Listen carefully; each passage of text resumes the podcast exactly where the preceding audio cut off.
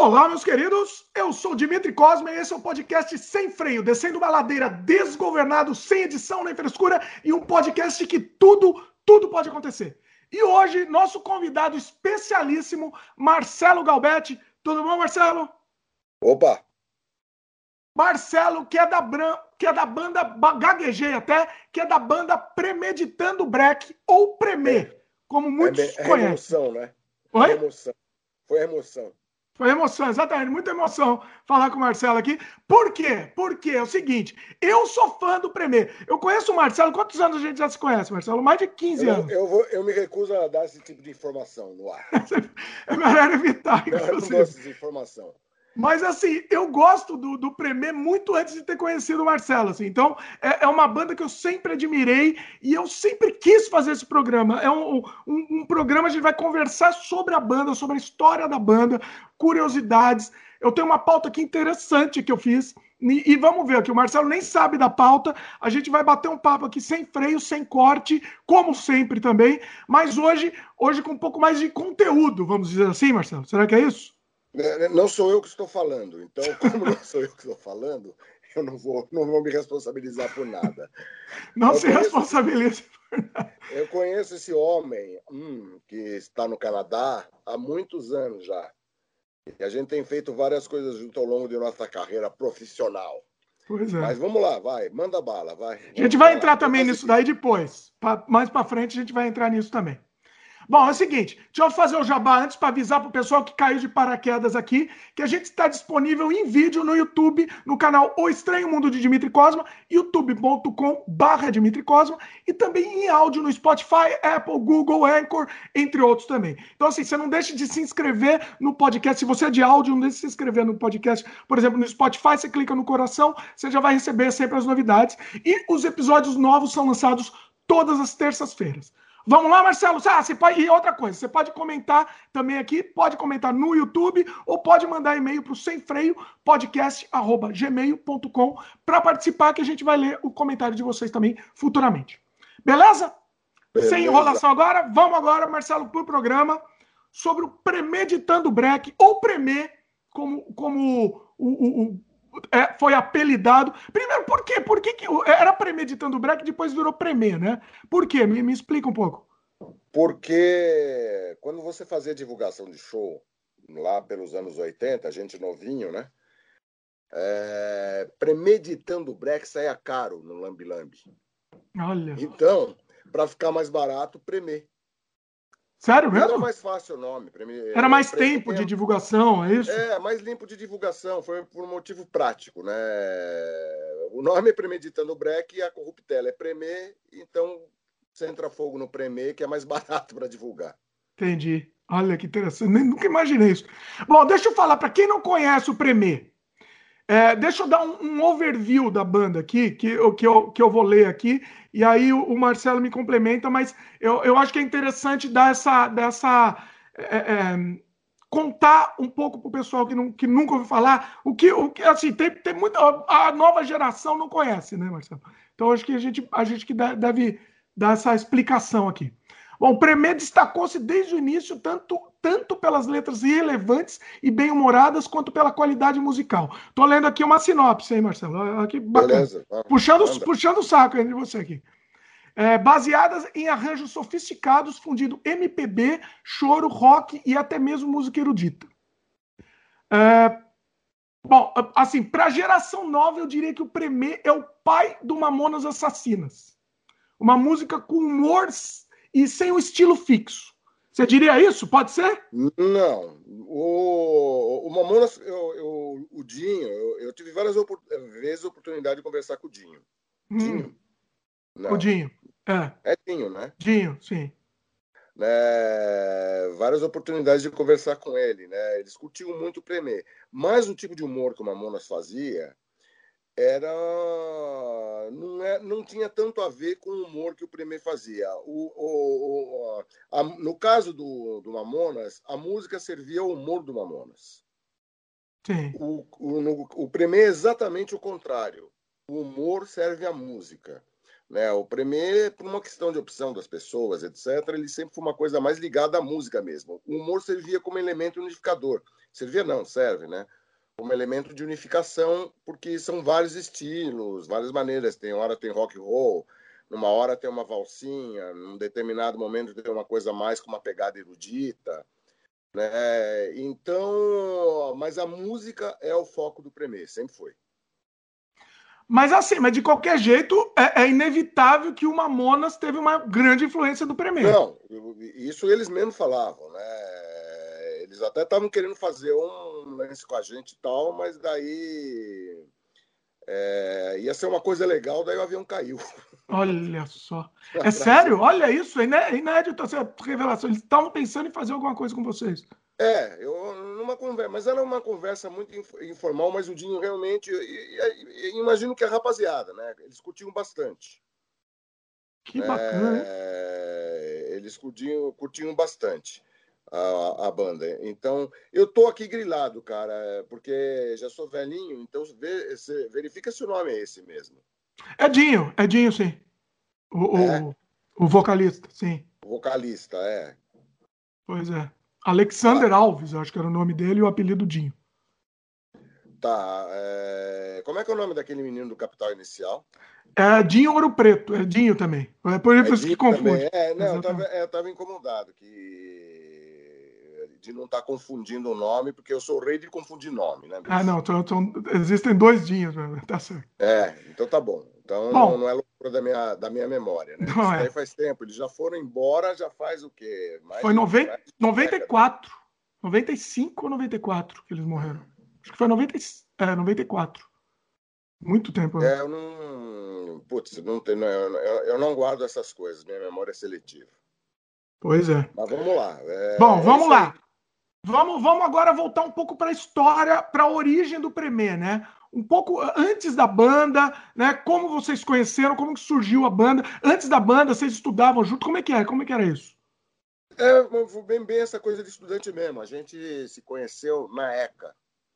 Né? Na verdade, eu conhecia o, o Manga, que na época tinha alcunha de Biafra, já no equipe, cursinho que a gente fazia junto. Isso em 74. 75 a gente entra na ECA, onde eu conheci o, Igor, o Manga, o Azael e o Klaus.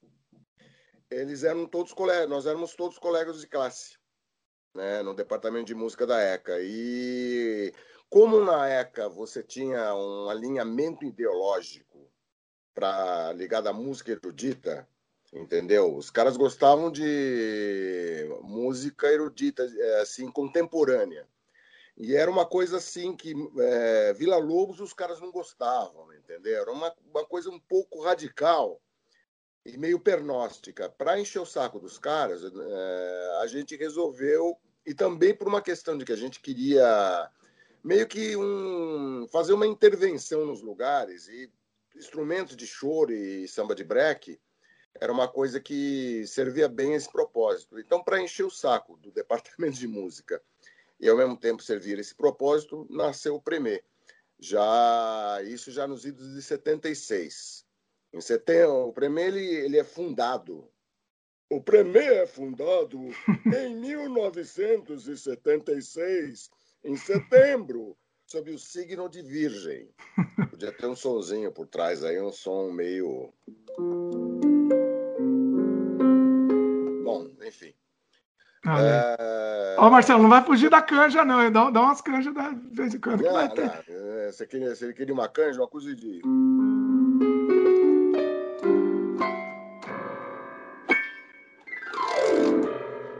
Pronto. Tá dado a canja. Derramou, né? Enfim.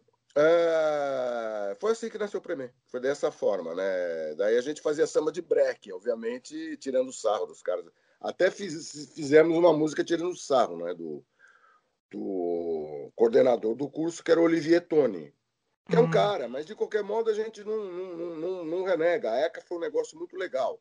A gente teve aula com uns caras muito feras também, apesar dessa questão desse alinhamento, que era um momento, né? Estamos na década de 70, né? É, foi um momento em que o pessoal de música erudita contemporânea estava muito radicalizado nessa coisa ligada, pelo menos esse núcleo, à escola de Viena. Então, na música nacionalista de concerto, Vila Lobos, Camargo Guarnieri, Oswaldo Lacerda, mesmo Guerra Peixe, é, era uma coisa meio execrada lá dentro. Né? E a gente não, não, não via a coisa assim. Por outro lado, é, dentro do departamento de música da ECA, a gente teve a oportunidade de tomar contato com peças que, assim como o pessoal da música erudita contemporânea execrava o pessoal do nacionalismo, os nacionalistas também não gostavam nem de Schoenberg, nem de Weber, achavam que era uma música estranha, não sei o quê. Mas depois o, ambas as facções chegaram à conclusão que era uma tremenda idiotice isso. Você está falando dessa, de, algum, de, algumas influências, né? O que mais você teve de influência? Você também teve influência de música popular, vocês tiveram? Não, Como é que... Com certeza, Beatles pra caramba, música, bossa nova pra caraca, né? O pessoal do tropicalismo, novos baianos, música sertaneja, música caipira, né? Que o sertanejo virou um sinônimo de música... pejorativo, né, hoje em dia. Não, para algumas pessoas é, né? Porque é, você pode separar é, esse povo aí, o pessoal de música caipira, que é música de raiz, que tem umas produções muito interessantes, Pena Branca e Chavantinho, caras que beberam nessa fonte, como o Renato Teixeira, que tem uma obra importante, são obras interessantes, mas tem coisa muito comercial começa com Chitãozinho Chororó, independente da competência técnica que você encontra nessas duplas. Pô. Os caras tocam com músicos muito bons, os caras são afinadíssimos, são profissionais, só que estão ligados mais à questão do entretenimento. Sim. Então eu separo muito essa questão.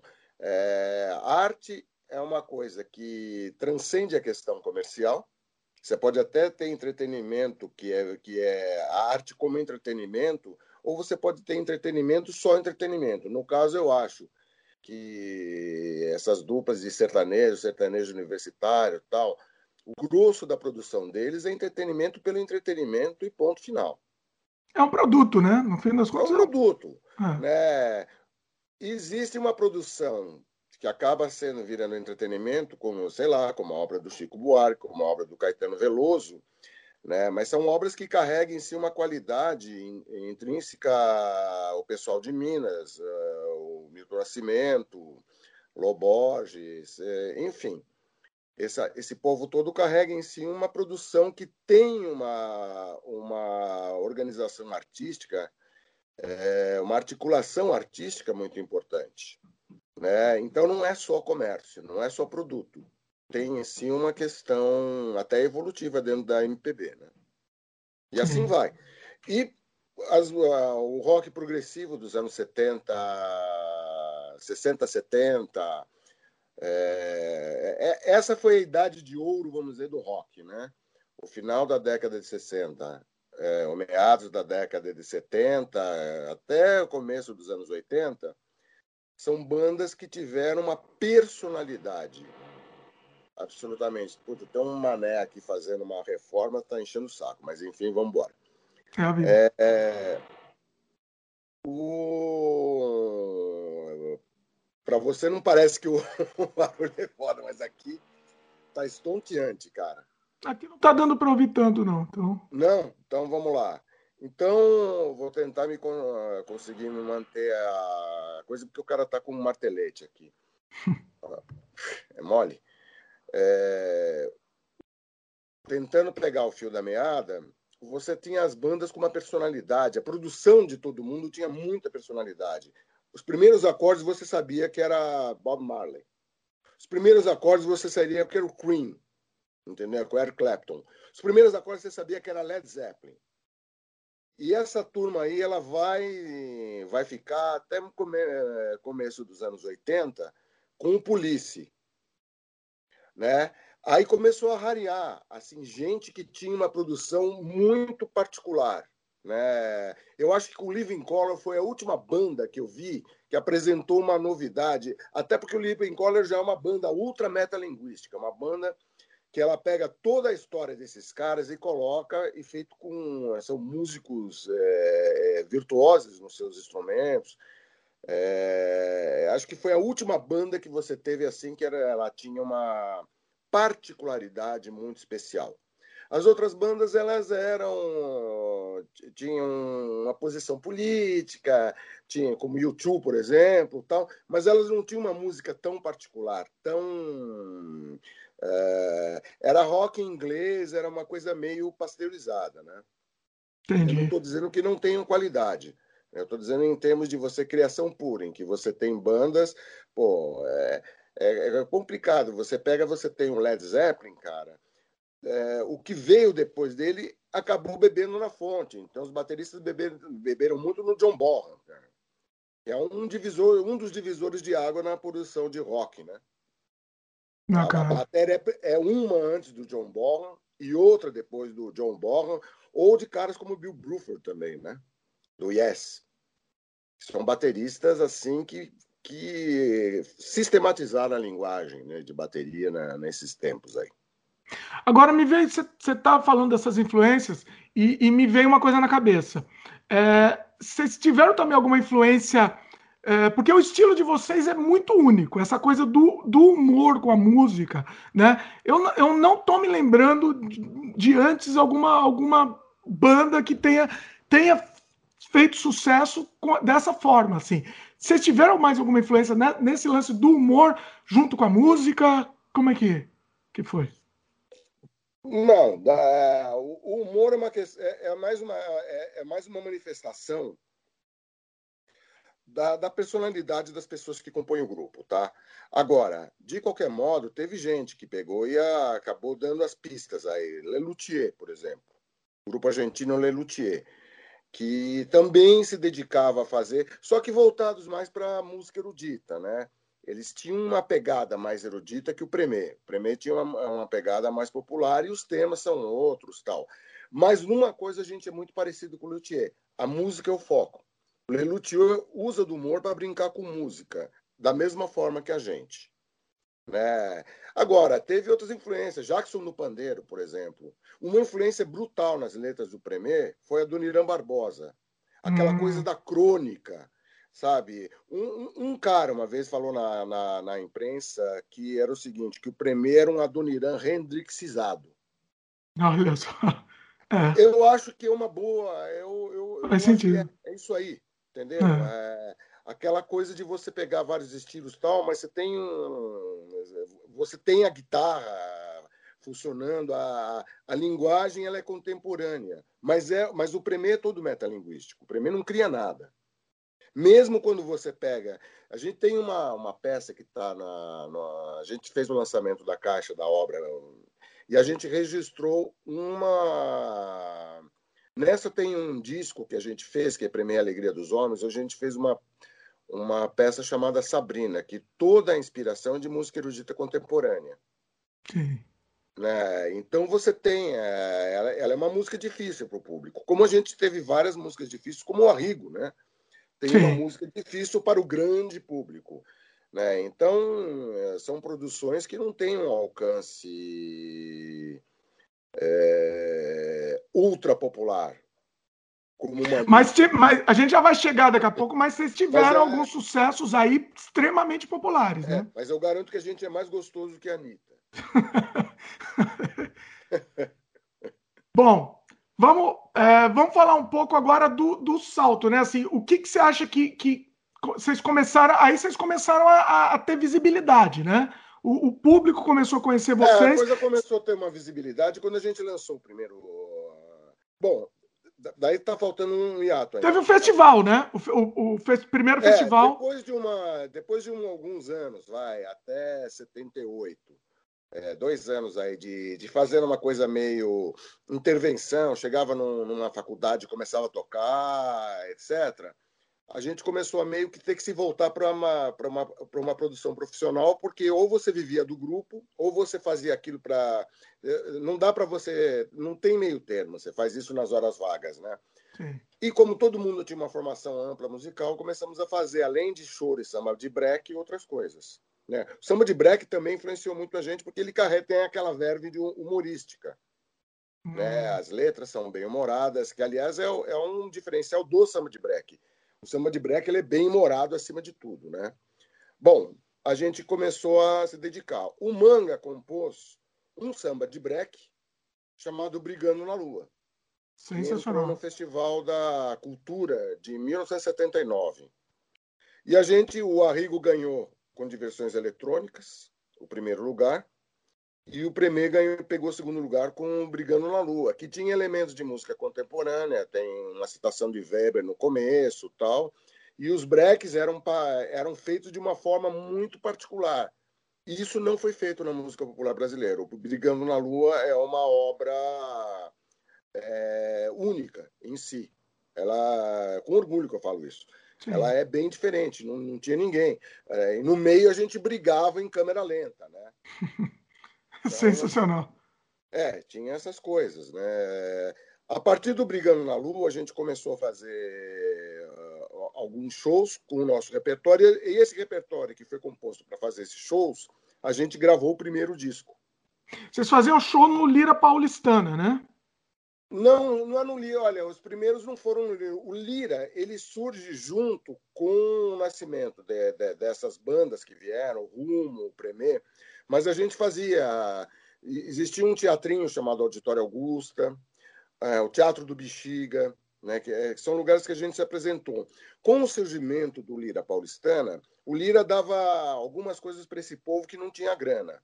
Estou falando das bandas, tanto a Rigo, o Rumo, a gente nós não tínhamos dinheiro para produção. Não era sucesso, não era mega sucesso, você não tem grana para fazer. O Lira te dava um equipamento de som precário, mas dava.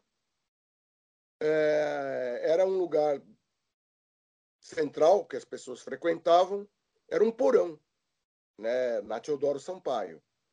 Né? Só que pela localização, pelo, pelo fato de ser em Pinheiros e tal, o lugar acabou fazendo sucesso e foi meio natural pessoal ficar associado ao Lira. Tanto é que o Lira lançou, nosso segundo disco saiu para um selo, que é foi uma parceria do, do, do pessoal do teatro com o Gordo, né, que, é o, que é o mentor do Lira, que é o selo Lira Continental. Então, o segundo disco a gente fez já pelo, pelo Lira Continental. O primeiro disco foi uma produção independente, feito com um estúdio de publicidade de um amigo nosso, nas horas ociosas do estúdio, que é o Spala, ele acabou tendo um sucesso, mas que foi uma coisa assim meio. É, porque a Bandeirantes começou. Ah, como assim? A, a... É, aqui está dizendo que a conexão, a conexão foi perdida. Problema não, aqui estou ouvindo bem aqui. Está tá funcionando bem. Está funcionando bem? Ah, não. Estou ouvindo bem, está tudo perfeito. Então voltou. É... O... Você estava falando da Bandeirantes? Isso, a Bandeirantes FM por uma, por uma questão particular deles, porque a rádio muito a rádio não tocava sem jabá naquela época. Sim. Eu acho que hoje em dia também não, né? Hoje em dia. Eu não sei como é que ficou esse negócio, porque eu acho que não. Hoje em dia o jabá caiu muito, porque existem várias músicas. Spotify não nem faz sentido mais jabá, faz, cara. Né? Mudou muito o mundo, né? Naquela época você estava muito atrelado ao rádio, e a rádio FM principalmente. Aí a Bandeirantes FM começou a tocar. E o Sem jabá. começou a pedir. É, e rádio. E, e, uma coisa mais importante que o jabá é a vontade do público. Na medida que o público pede. Né, teve um cara de uma rádio, eu não vou falar aqui qual é, que não interessa, né?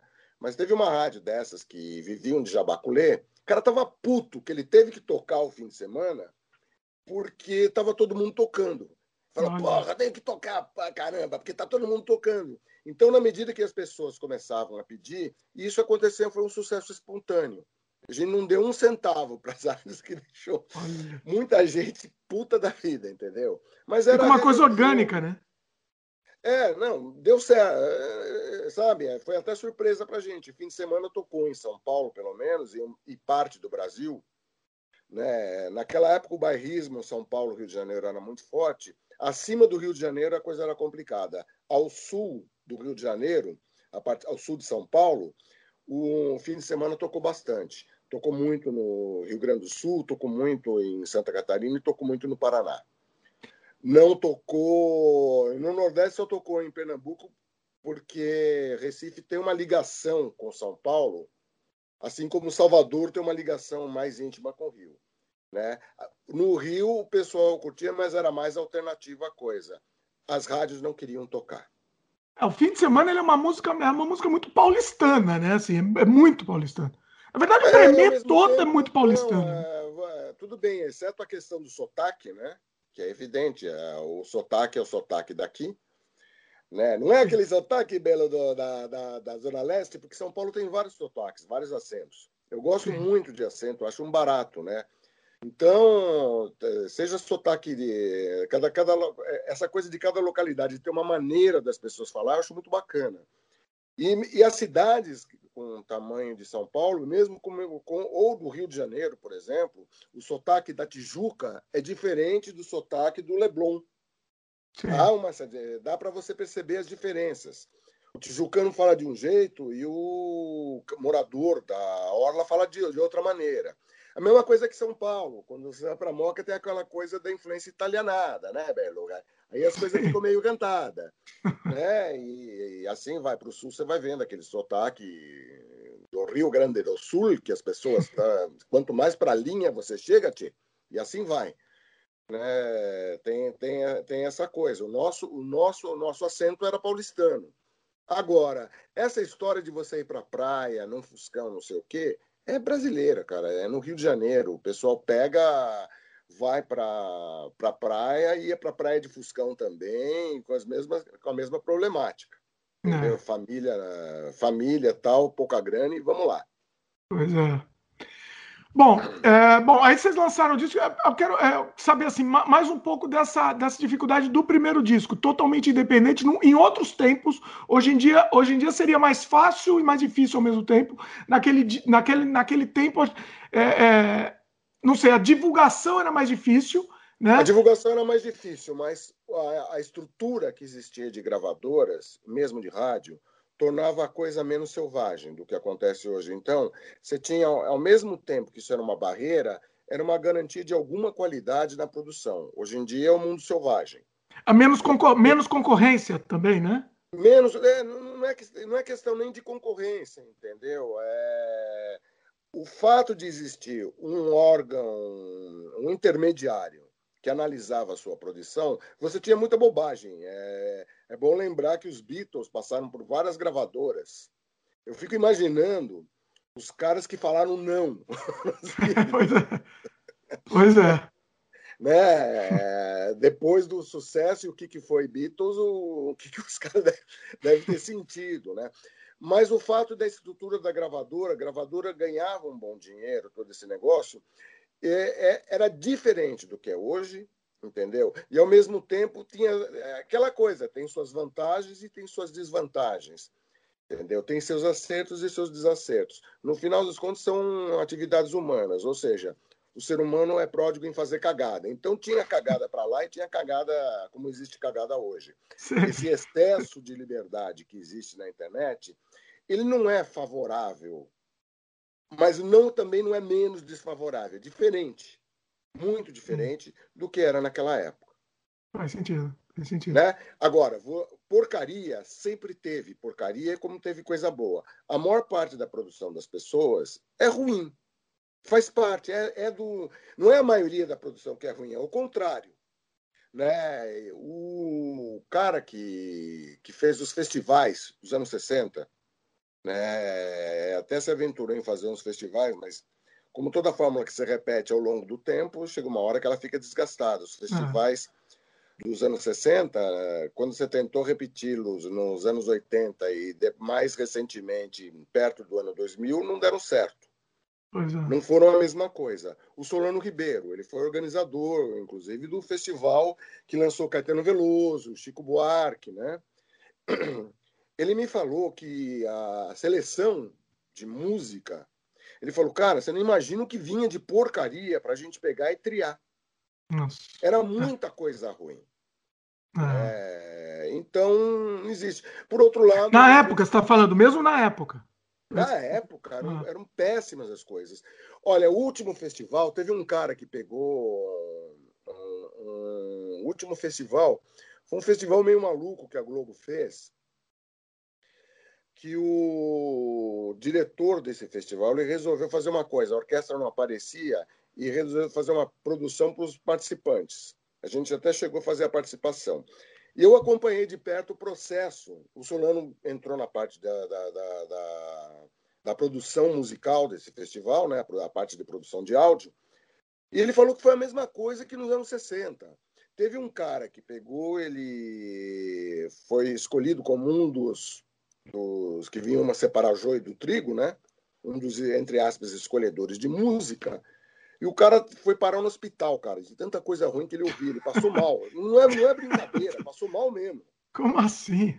Era coisa muito. Era, tinha tanta coisa ruim que você fica ouvindo coisa ruim, ruim, você achando horrível, horrível, horrível, horrível. Você começa a interiorizar. Parece que Helena, mas não. Eu falei, não é possível, né? Eu conheço o cara. O cara passou mal mesmo. E, Solano, e foi quando o Solano falou: você pensa que nos anos 60 foi diferente, cara? Foi um sofrimento para conseguir separar alguma coisa que prestasse. A gente não é perfeito, mas com certeza muita coisa ruim foi deixada de ser apresentada por conta de, de alguém que conhece, tem um Pronto. pouquinho de vivência com música, etc, etc. Né? Esse é... último festival, inclusive, se eu não me engano, teve até o, o, Walter Franco, né? A volta dele, não foi uma coisa assim? Nesse festival, não. Nesse, nesse mais recente aí, não? É, nesse mais recente que eu me lembro, não. Walter Franco, a última aparição dele, cara, acho que foi nos anos que, com aquela canalha, né? É uma dor que espalha. Canalha, talvez, é. É que ele falava canalha, né? O, o, Walter Franco, ele teve dois momentos. Essa, isso, isso estamos falando, cara, Festival do Atupi de 79. Hum, ele veio com sim. canalha. O Walter Franco, ele foi num FIC, Festival Internacional da Canção, que ele veio que o pessoal na época chamou de jazz de palavra. O que você tem nessa cabeça, irmão? Olha que ela pode explodir. E ele, e ele ficava repetindo com câmera de eco, né? As coisas, né? E foi aquela coisa. Os caras colocaram porque tinha, era uma produção de música contemporânea, ao mesmo tempo, música popular contemporânea, vamos chamar, né? Era difícil para o grande público. O pessoal colocou para fazer polêmica. É obviamente que o pessoal vaiou pra cacete, foi uma vaia, Sim. mas a música era muito legal, né? Pois é, é, é foge do padrão, né? Quando foge do padrão, Completamente. Então, é. agora, é uma produção mais artística, mas com zero possibilidade de comércio. Sim. Né? Bom, a gente tá falando de nomes, né? E qual, qual que era a relação do Premier com, com os outros nomes da, da vanguarda paulistância? Tipo Arrigo Barnabé, Itamar Assunção. E, é, todo mundo era. Olha, o Rumo, por exemplo, ele surge na USP, assim como o Premier. O Arrigo foi nosso colega de, de, de, de departamento de música. O Arrigo fez, uma época, o departamento de música. No Festival da Cultura, todo mundo se conhecia. E quem não se conhecia acabou se conhecendo lá. Legal. Foi muito interessante. Esse festival, ele, é, Festival da Cultura, é, em 79, que foi organizado pelo Gudim, que é um nome importante na produção paulista e paulistana de música, mais numa, numa, uma veia de MPB mesmo, né? Mas é um cara, é um cara importante. O Gudim, além de ter feito um festival limpo, né?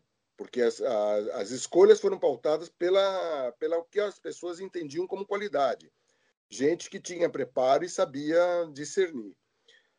É, o ambiente foi muito bom, era completamente diferente do ambiente de competição, porque é, o, o bastidor desses festivais, a gente acabou participando, além do Festival da Cultura, por gravadora, é, defendendo uma música chamada Empada Molotov, que era do Augusto César Brunetti, já falecido, e em 82, no MPB Shell da Globo, a gente participou com o Destino Assim o Quis. Hum. Era uma valsa e fomos para a final, né? A gente via ó, no bastidor disso daí a competição que existia entre gravadores e o clima não era lá muito amigável. Né? O clima era mais de, era um clima de rivalidade, coisa que o pessoal sacou com o passar do tempo e daí você vê hoje em dia o equivalente desses festivais são esses é, reality shows, voices, etc., em que o pessoal faz questão de manter um clima legal entre as pessoas e faz questão de mostrar. Né? Eu acho que isso é uma, é uma evolução civilizatória que houve com isso. que as pessoas perceberam que não, não faz sentido, não existe competição em arte. Né? É, é que, na verdade, não existe competição, mas existe, né? Porque tem, tem o vencedor, não, existe, né? Mas, é, mas, é, mas é, um, é um cara que está na mesma balada que você, é diferente de uma, de uma, sei lá, de uma empresa. Mas a, a rivalidade antigamente era uma coisa mais acirrada. Hoje em dia, as empresas se fundem, cara. Sim. O pessoal compete. Hoje em dia, você vai numa feira de, de negócios aí, de, de, de, de uma, uma feira técnica, vai pessoal de mercado da construção, as empresas são concorrentes. Os caras ficam tomando umas um no estande dos outros, todo mundo levando papo, porque sabe que, na verdade, no final das contas, está todo mundo meio numa barca só, numa mesma vibe. Então, existe, obviamente, a competição, existe a, a briga de mercado, ela é mais acirrada, mas o relacionamento pessoal das pessoas fica mais preservado. Você não tem aquele ódio que existia antigamente, aquele ódio rival que existia no, anos atrás. Né? Mas vocês tinham, tinha algumas. Oi? O pessoal acabou civilizando. E da mesma forma aconteceu com a arte. O, o pessoal, sei lá, o pessoal faz questão de manter um clima de uh, amizade, ao contrário do, do clima de competição. Mas na, época é tinha, mas na época tinha essa, essa rivalidade, essa competição. Essa... Nos, nos festival, no bastidor, tinha, né? Tinha entre gravadoras, principalmente. Os artistas nem nunca, a classe artística nunca vi, ficou olhando, os caras até curtiam o trabalho um do outro, não tinha essa, entendeu? Você acaba curtindo meio por osmose o trabalho. Pô, o cara tá fazendo um trabalho legal, você acha legal. Sim. Né? Não, não tem essa. Não existia. É, nunca existiu uma competição, apesar de, da, da, até dos grupos ideológicos da época, entre Chico Buarque e Caetano Veloso, por exemplo. Tanto é que eles até fizeram um show juntos para meio que parar com, com o Quase Quase Quase que estava vendo na época, que estava vendo um mimimi, que Chico Buarque. Eles acabaram fazendo um show juntos para mostrar que isso daí não é puta idiotice. Foi um show muito legal. Sim. Virou especial também, né? Foi um... É, foi um show, é, mas foi, um, foi um, um, show que marcou a época, né? Muita gente não conhece essa história, mas eu vi. Né? O fato de. Hoje, eu, eu tenho 65 anos, então vi muita coisa. Né? E isso foi um show marcante. Né? Assim como fizeram coisas é, entre o pessoal de Minas, que veio um pouco depois, né? Mas é outro momento e uma outra produção, né? Tá.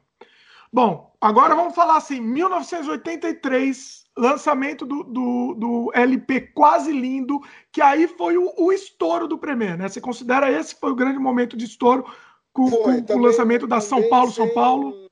Isso. Também foi sem grana, hum. sabe? Foi uma coisa sem grana, assim. É...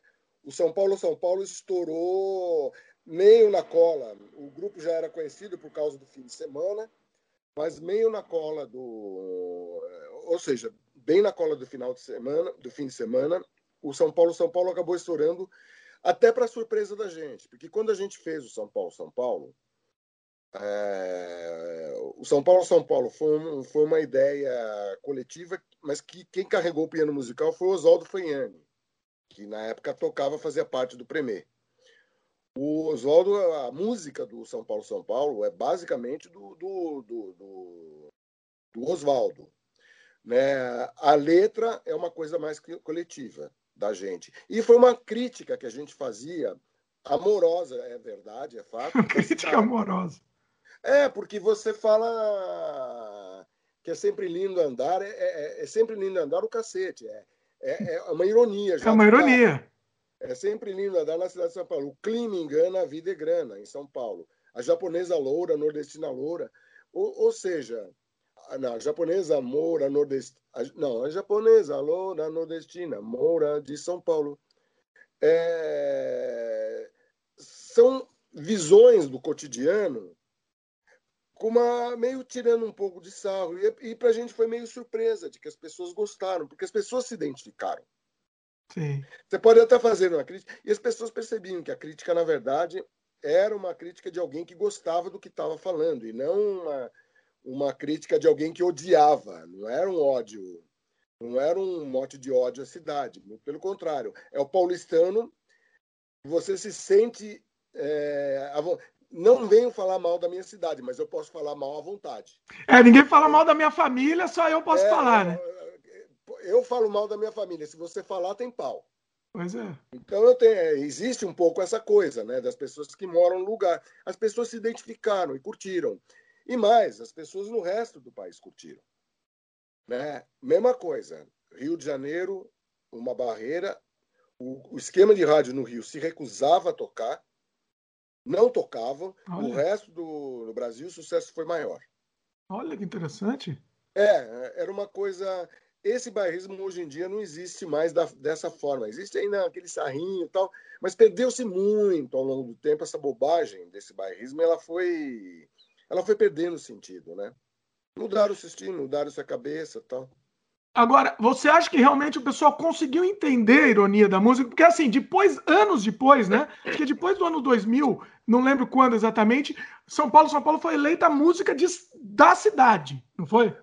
Não, ela pegou num terceiro concurso. lugar num concurso, a música da cidade que foi eleita foi a foi Trem das Onze, uma, hum. é uma enquete que o Globo fez e fez, é, primeiro lugar foi Trem das Onze, segundo lugar foi Sampa do Caetano Veloso, terceiro lugar foi a nossa.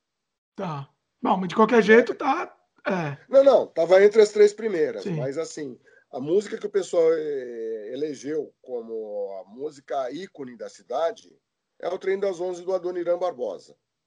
Sim. Né, que que tá, tava super bem escolhido, qualquer uma da tanto o Sampa quanto o Trem das Onze como São Paulo, São Paulo são músicas que têm a cara da cidade, né?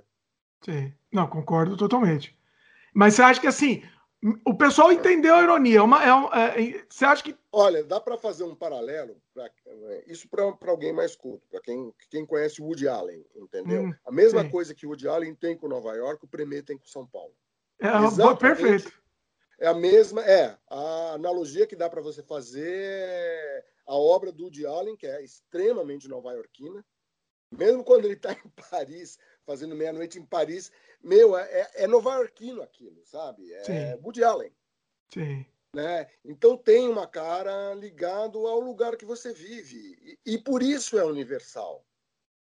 Sabe? Sim. O fato de eu estar no Brasil e ver um filme do Woody Allen eu, eu entendo, gosto e percebo. É capaz de algumas piadas eu não perceber, porque algumas são tão ligadas ao cotidiano, é. né? mas a obra é tão ampla que você pode pegar perceber as outras camadas também que existem nela. Né?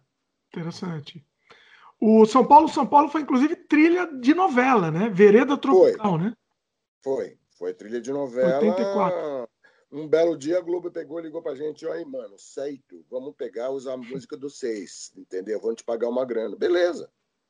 Né? Mas não foi uma coisa, não houve aquela coisa da de, de ação de gravadora para pegar e fazer tocar. Os caras resolveram. Isso foi isso foi uma constante na vida do Premier.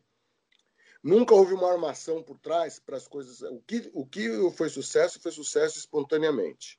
Mesmo porque vocês nem estavam em gravadora, né? Ainda. Estávamos no Lira Paulistana, ah, no. Lira Continental, que tinha uma.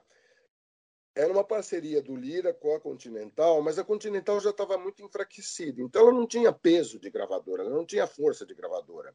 Até por isso, quando. É, foi o que aconteceu com o terceiro disco, né? Que foi o melhor dos iguais.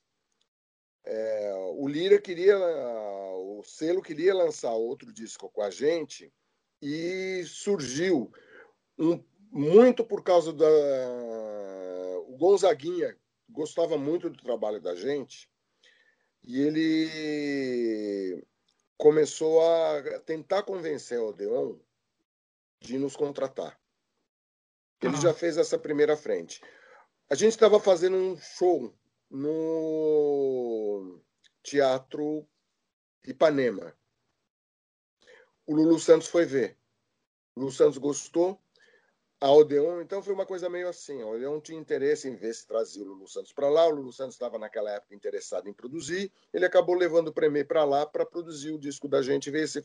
Essa foi a história do terceiro disco, Melhor dos Iguais, que teve como sucesso Lua de Mel, né? embora a gente quisesse. Aí, aí entrou num esquema de gravadora, entendeu? A gravadora, o marketing da gravadora existiu, achou que o Lua de Mel em Cubatão ia ser a música de trabalho, não sei o que, a gente não se meteu muito. A gente só produziu o disco, ficou aguardando que os deuses, o que, que eles iam falar e,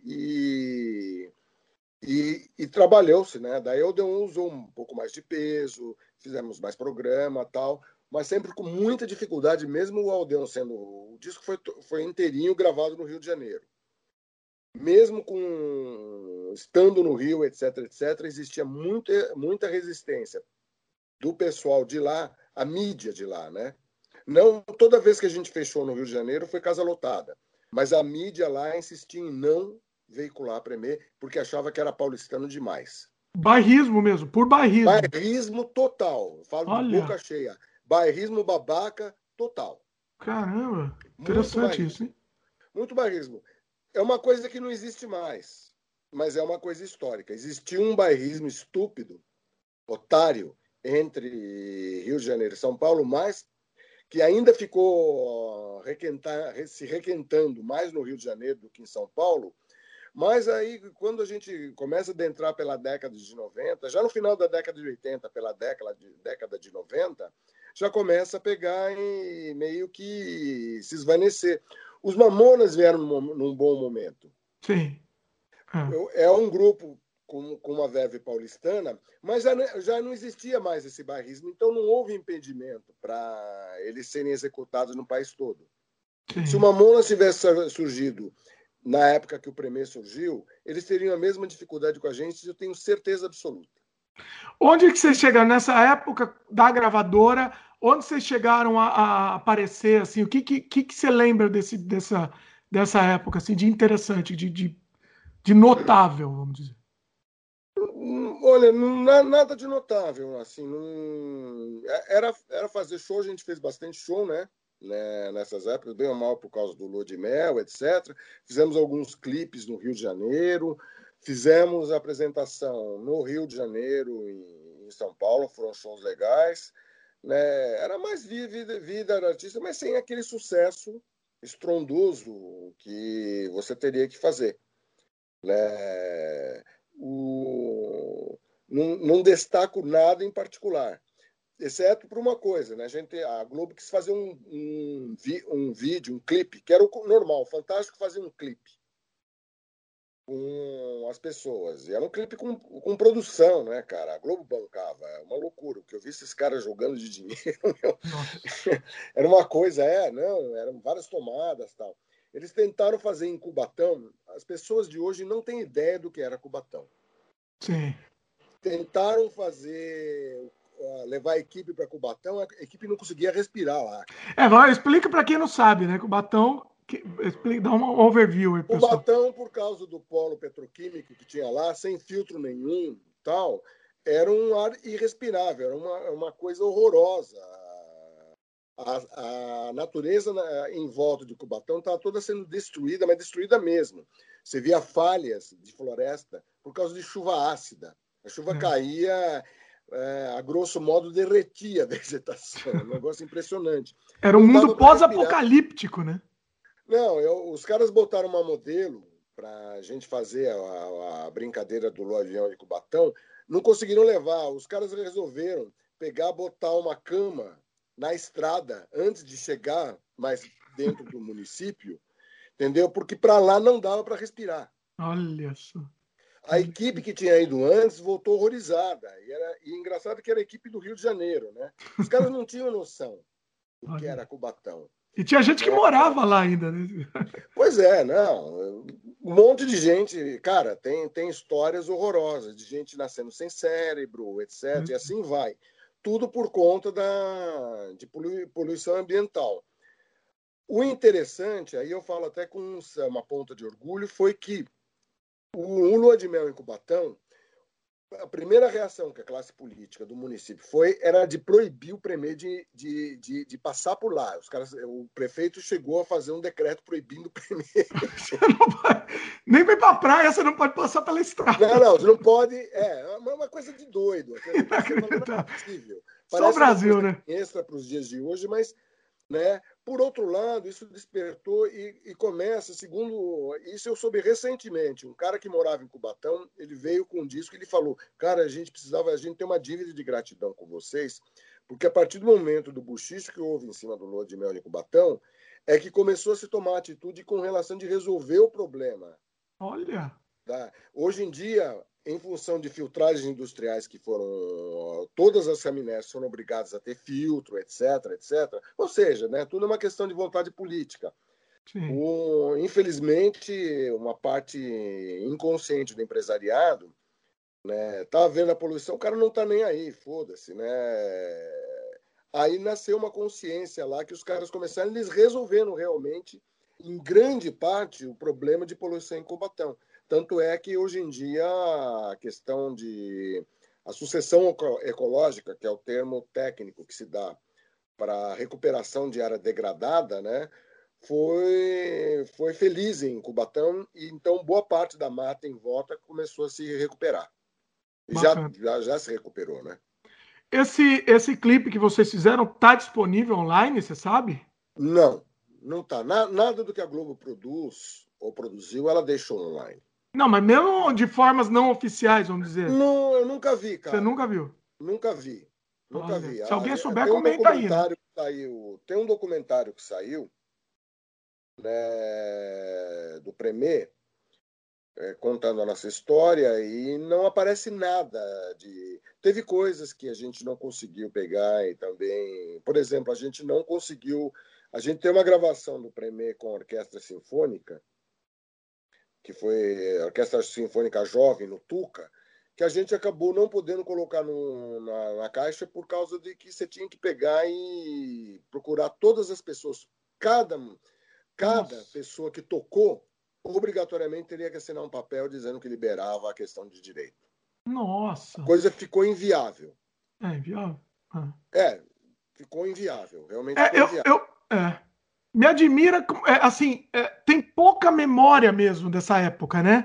Muito, pouco registro. Você, no próprio YouTube você procura é, vídeo é, do Premier dessa época. tem registro, mas você acaba abrindo mão do, registro por questões de direito autoral. De direito. É, não, fora o é. direito. Além dessa parte, tem também a parte mesmo de memória de registro mesmo, não, é, independente é, do tá direito. acostumado com os dias de hoje, cara. Sim. Os dias de hoje, todo mundo grava.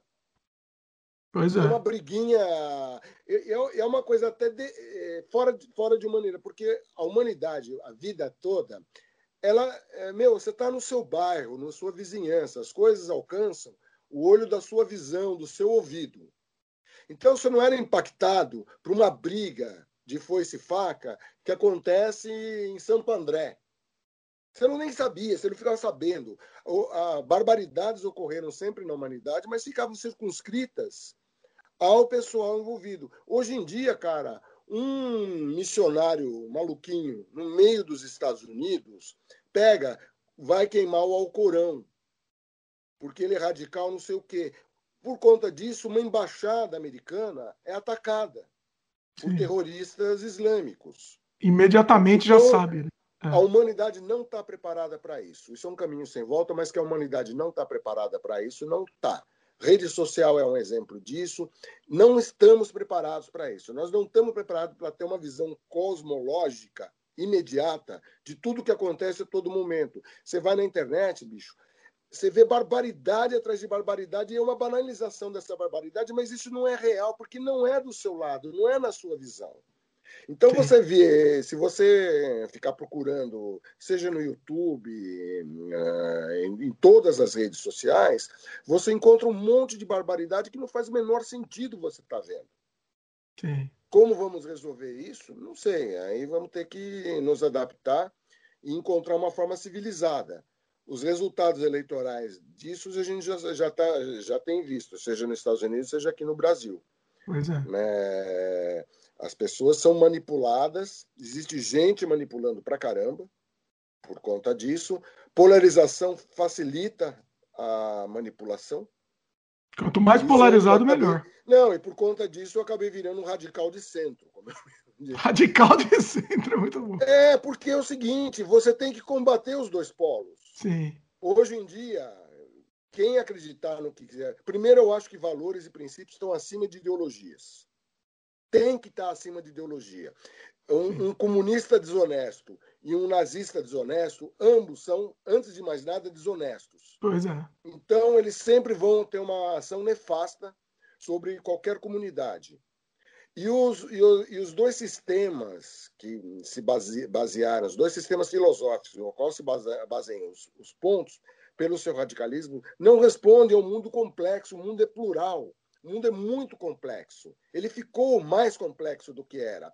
O mundo não é mais o mesmo da época de Marx, nem de Lenin, e muito menos o, o, o mundo não é a mesma coisa que era no, na época de Mussolini, Hitler.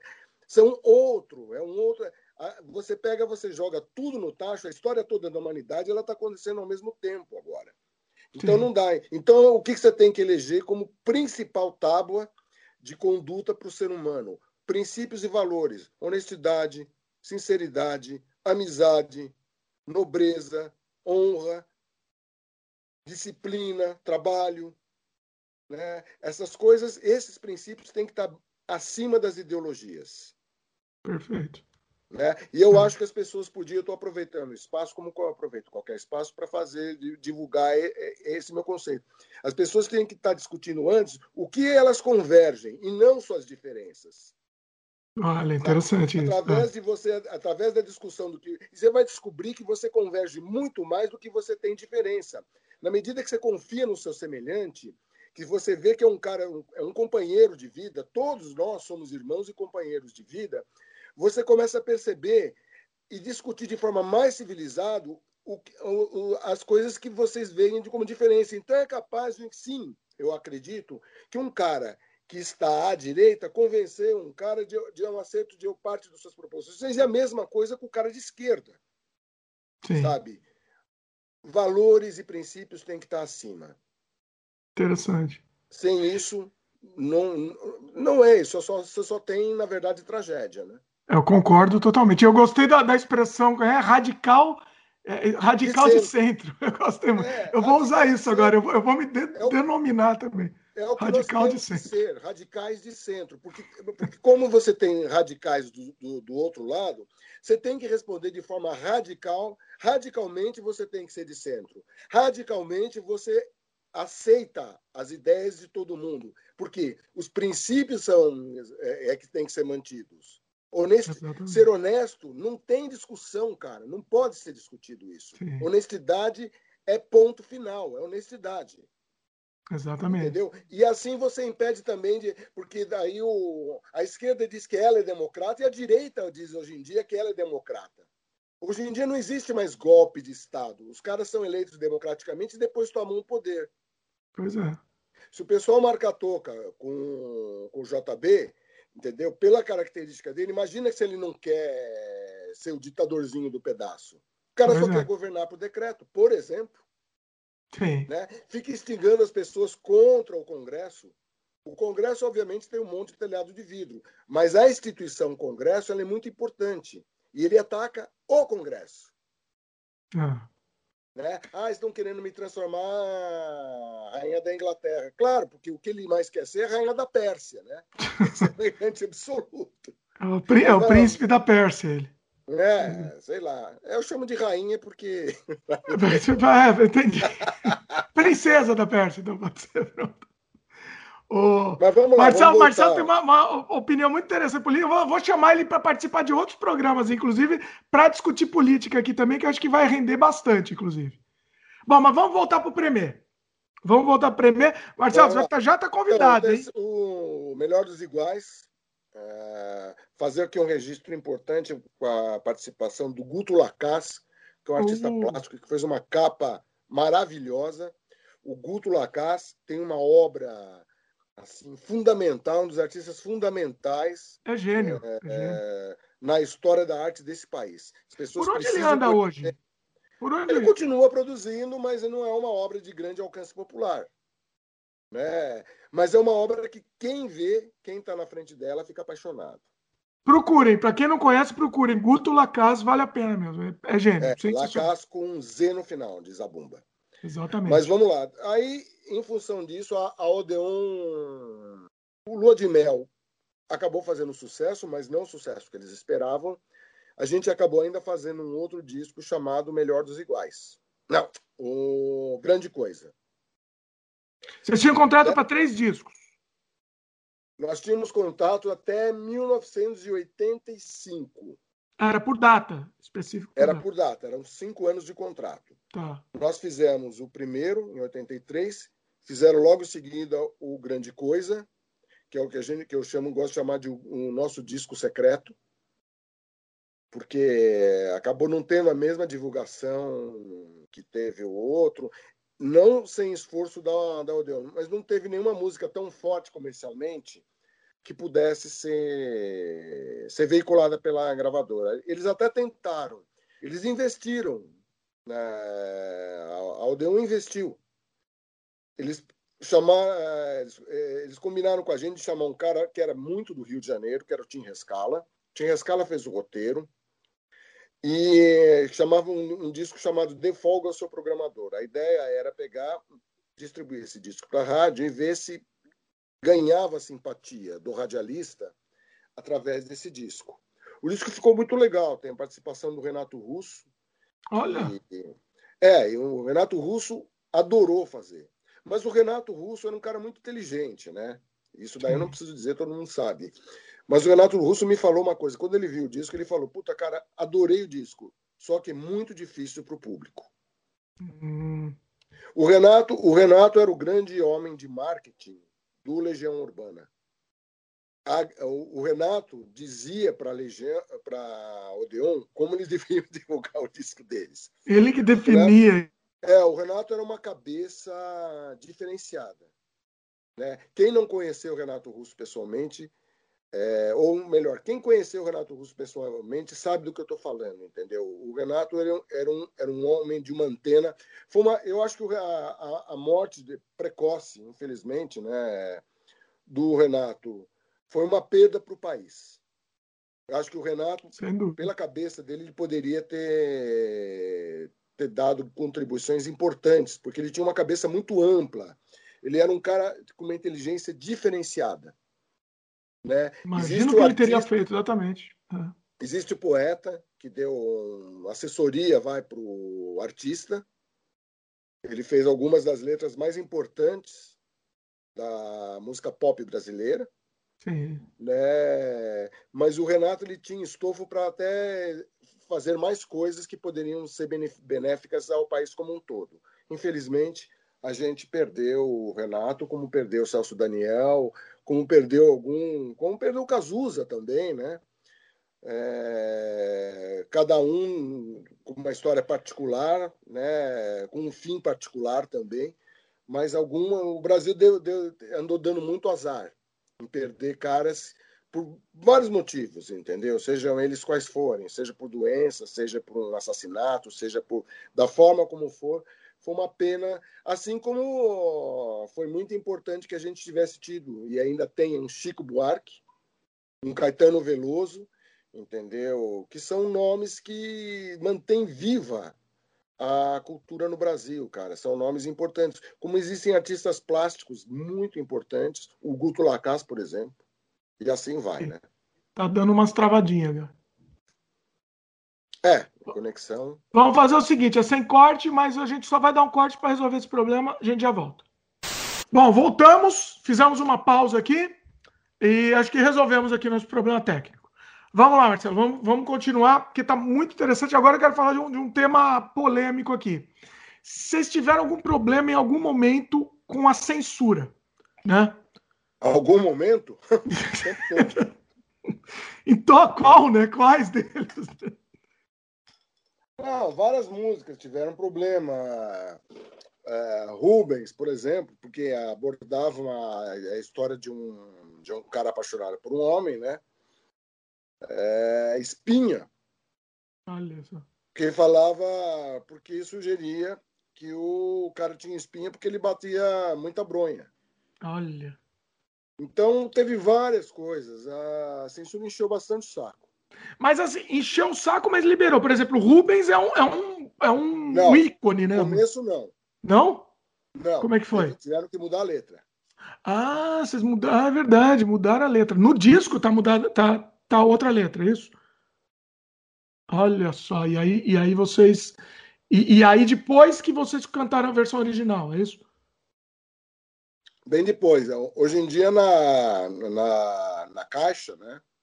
Na caixa do Premier que a gente lançou com toda a obra, a versão aprovada pela censura não existe, né? A gente manteve a versão original.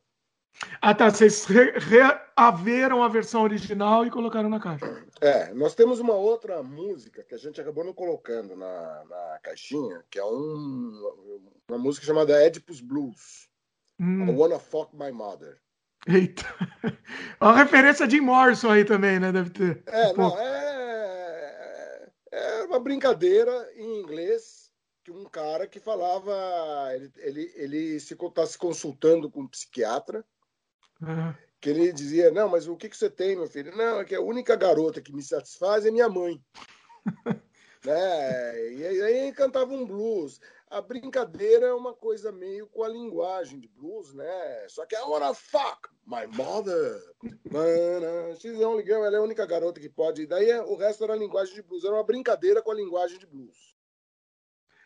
Mas, mas aí essa vocês não lançaram? Não, a gente cantava em inglês. Ah. Na época. Mas tentou colocar em disco e não, não foi aprovado? Não, nunca tentamos. Né? Porque já sabia que não ia. Que ela acabou sendo censurada porque a gente cantava em show. Ah. Aí a gente fez vários shows, passava batido. Até que um dia a gente foi tocar em Campo Grande. Aí o, a Polícia Federal lá, por falta do que fazer na época, ah. resolveu gravar o show. Ai. Na, há, uma, há uma diferença muito grande entre a Polícia Federal daquela época e a Polícia Federal hoje. A Polícia Federal daquela época, até por uma questão da, dos tempos da ditadura, etc., era uma gente mais simples, simplória. Hoje em dia, o policial federal é um cara muito mais sofisticado, né? E provavelmente os policiais federais hoje em dia sabem inglês tal. Ninguém sabia. Aí os caras mandaram traduzir e descobriram. Aí veio uma ordem de censura nessa Olha, olha o trabalho do cara. Ele pegou, eles gravaram, mandaram traduzir. Olha a preocupação daquele, daquele momento, né? Não tinha mais nada para fazer, né? Eu me lembro de um, um, papo que eu tive com o pessoal da censura, né, vindo conversar com a gente, porque no, no final, assim, existia uma classe de censores. Eles estavam querendo ainda manter o trabalho deles eles estavam pedindo ajuda para as pessoas, para que em general não mudasse as coisas que eles censuravam. Era um negócio assim. Olha! Porque muitas vezes o censor ele, ele, ele, trabalhava e ele tinha que justificar o trabalho. E tinha muitas vezes um general pegava, aparecia e ele resolvia censurar. Ah, o general censura... resolveu censurar uma coisa que ele liber... que o cara liberou. Liberava, mas de repente um general achava que devia ser censurado e a coisa era censurada porque a mulher do general achou que devia censurar, entendeu? É Nossa. É coisa maluca, assim como eu já vi um cara uma vez da companhia de engenharia de tráfego falando que mulher de deputado mandava colocar um farol, um farol num cruzamento que ela achava sem estudo nenhum que tinha que ser e o, o farol ia lá para o cruzamento. Coisas do Brasil, né? É. Mas aí, assim, aí vocês. É, é, assim, por exemplo, o Rubens, o que, que aconteceu? A, a versão original, o que, que eles mandaram mudar? Você lembra? Era como e foi para como? Ah, por exemplo, tinha a Sociedade Não Gosta, o pessoal acha estranho, nós dois brincando de médico, não podia brincando de médico. Hum. Entendeu? Nem me lembro o que, que foi. Tivemos que mudar isso daí. Teve que descaracterizar a música é, entendeu? Mas deu um, monte de problema, porque a gente não imaginava que ia dar problema, né? A gente achava que era normal, mas os caras censuraram algumas coisas. Alguns discos já tinham saído. Então, na primeira prensagem, a Odeon teve que riscar o disco para aquela faixa não ser tocada. Acredite Nossa. se quiser. Isso era uma. Isso era uma... na faixa. Não, isso, é, isso chega a ser, a ser é, é, é assim, aviltante. o disco, o disco era arriscado, né? Eu falei uma vez isso, me, me duvidaram que eu falei que existia. O, a primeira prensagem, então, e, e, assim, danificava até a agulha, né? É, porque é, porque quando, sim, porque quando a. Não, não, o cara tirava, é, era um desconforto. Você tinha que tirar, exatamente. Não dava tempo de recolher. Então os caras pegavam e riscavam os discos que foram para a loja, foram para a rádio, esse negócio assim, para depois reprensar. Mas não dá para recolher tudo, entendeu? Então os discos que foram distribuídos, eles tiveram que riscar a faixa. As pessoas não têm ideia da gravidade disso, né? Da gravidade. Quando tem gente defendendo aí. Né? Bom, bom, vamos puxar para esse lado aí, vai. Mas enfim é, é, você pegar e riscar um disco com, com, com prego. É, é, é, de uma violência isso. É, um negócio inacreditável. É, mas. Bom, oi? Era uma opção, porque a opção era não ter um disco. É o que você tinha que fazer. Então, é. O próprio produtor riscava. Era o próprio produtor mesmo. Tinha que lançar. É. Eles mesmo. Tipo, daí, porque daí a censura aceitava. Não, se ninguém vai tocar a faixa, beleza, não tem problema. Mas não podia estar na faixa, a faixa não podia estar legível. Nossa. É, loucura, cara. É, é loucura. É, a, a palavra para descrever isso é loucura, inacreditável. Bom, vamos falar um pouco mais da, das músicas, de mais algumas. A gente já falou de algumas, né? Mas vamos falar de mais algumas que eu acho que valem, valem nota aqui. Por exemplo, Balão Trágico, que é sensacional. Né? Que, que, que, que, Fala aí um pouco, por favor. Não, o Balão Trágico foi uma é uma é uma é feito com a linguagem de música infantil da época. É, só que não é uma denúncia, sabe? Não é uma canção de protesto, mas é uma ironia em cima do, né? Assim, a vida é tão linda, a vida é tão bela e meus amiguinhos é, vivendo na favela, né? Obviamente que viver na favela não é bom. É uma menininha cantando, né? É uma menininha. O, o manga quis botar uma, uma menininha cantando. Né? E a, a, ideia era um menininho. Né? A gente acabou chamando uma menina porque é, a gente não encontrou nenhum menino afinado o suficiente naquele momento. Olha só. Então, a, a menina, inclusive, era filha de um dos Golden Boys, a menina mais nova.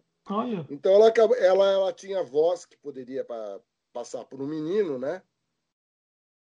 E é um menininho falando que tinha um ratinho, uma barata como animal de estimação. É, é, é uma coisa absurda.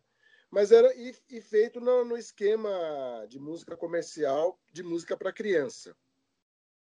É uma, uma até uma ironia é uma, com o balão é uma, mágico. É uma né, ironia em cima do, de uma produção, vamos dizer, alienada.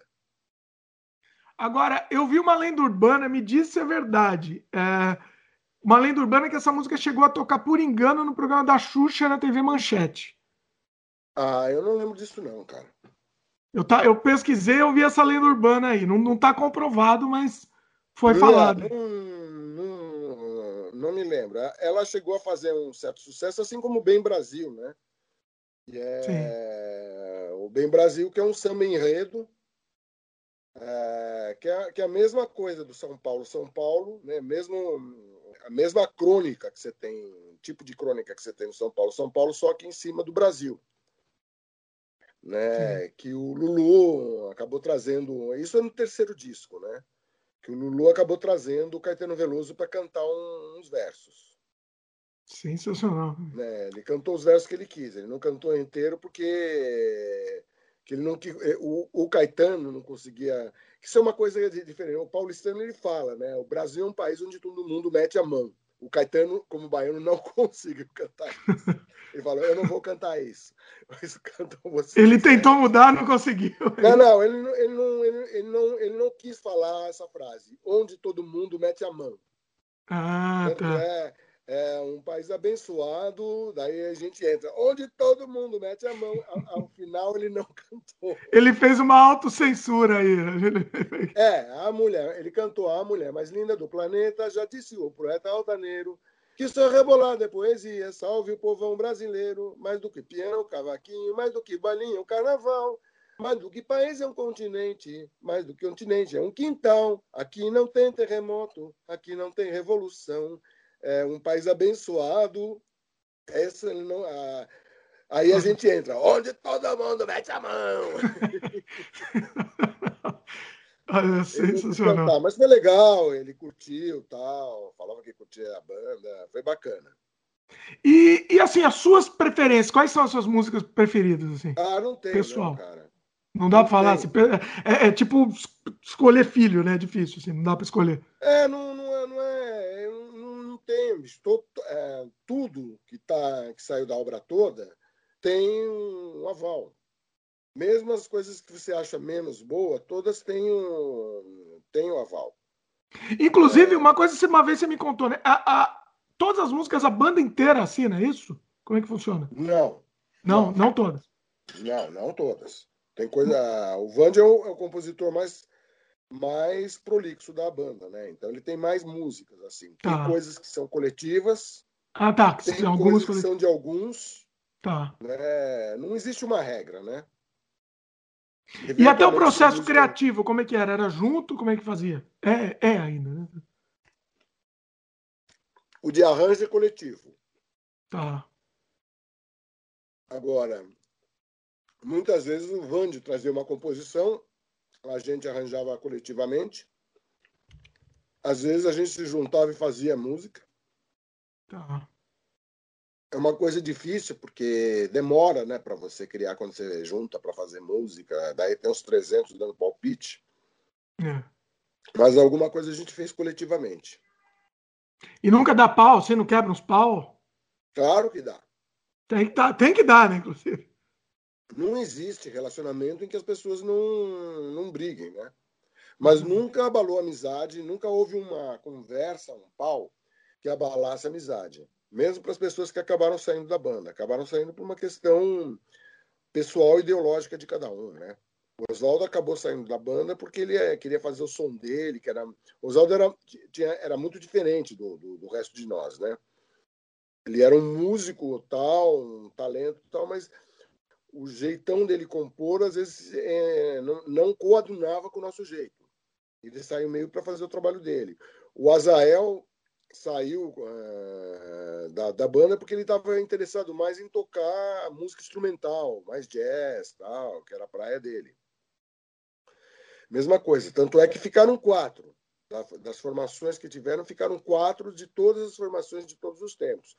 Hoje em dia a gente toca com um cara que foi do Premier, foi da banda, depois foi para a França, depois voltou, que é o Adriano Busco que é um cara maravilhoso, assim, né? De longa data. Mas o Adriano toca com Deus e o mundo, nossa. O Adriano é um cara super requisitado.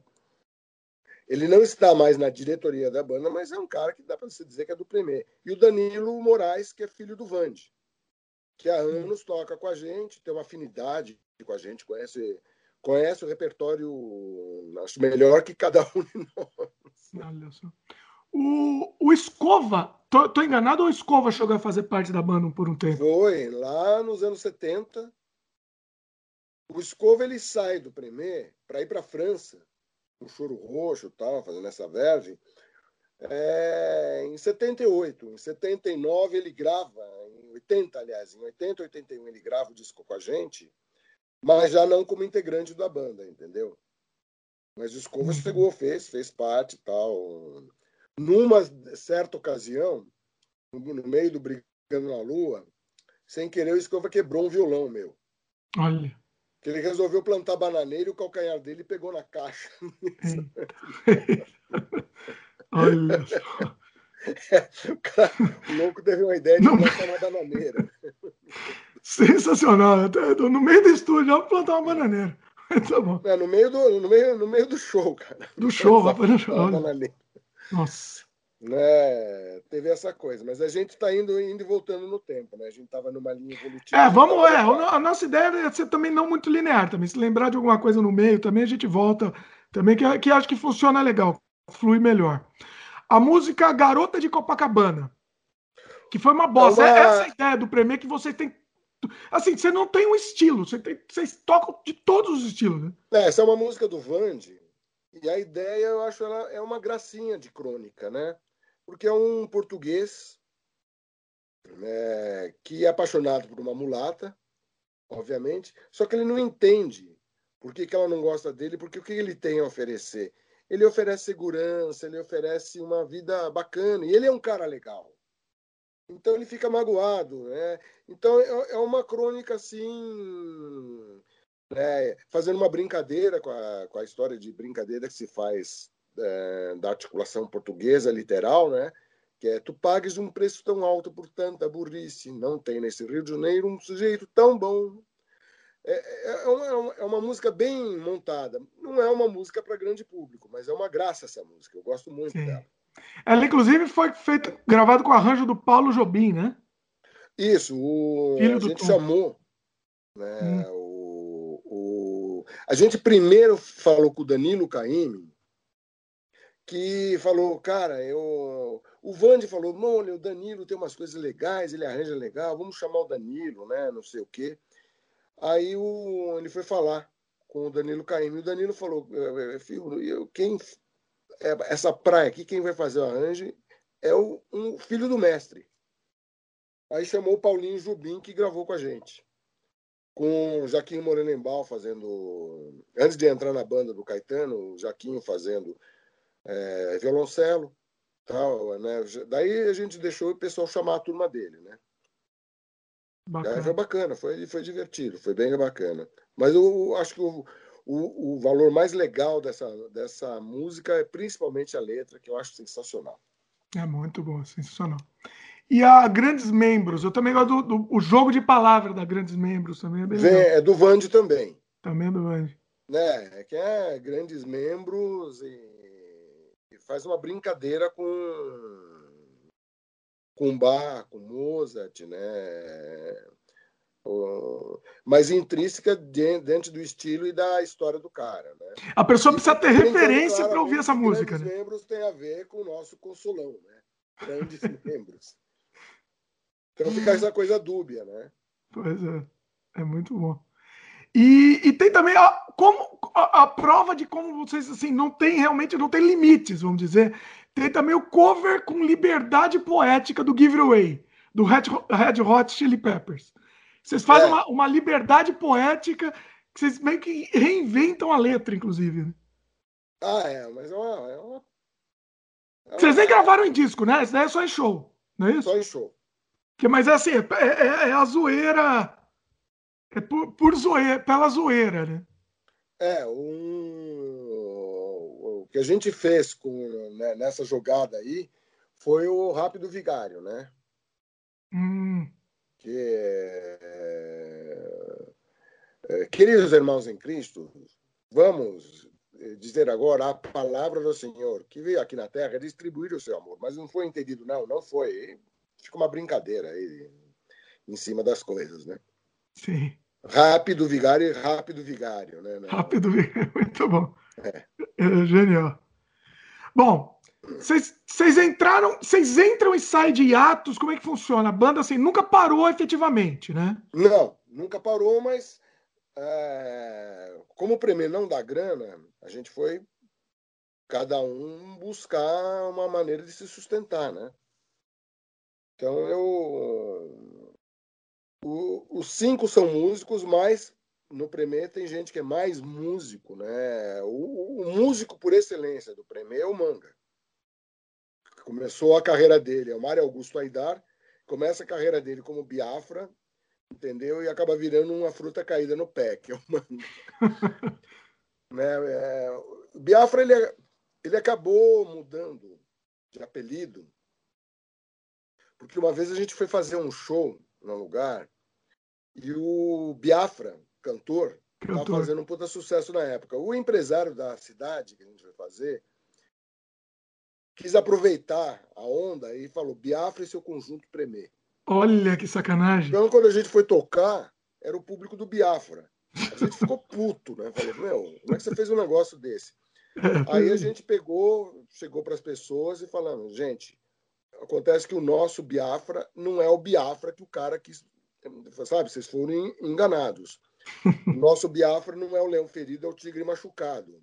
Está aqui, um pedaço de gente. Quem não, que, não gostar do show pode pedir o ingresso de volta. O empresário queria morrer, né, quando a gente falou isso. Pega seu dinheiro de volta, mas se vocês quiserem nos dar a chance de, de, a gente, de conhecer o nosso som, a gente vai ficar muito feliz. Né? Ninguém foi embora, as pessoas viram, aplaudiram pra cacete, não houve nenhum ingresso devolvido. Olha só. É, eu falei, você é um bosta, cara. Eu fiquei muito puto com o cara.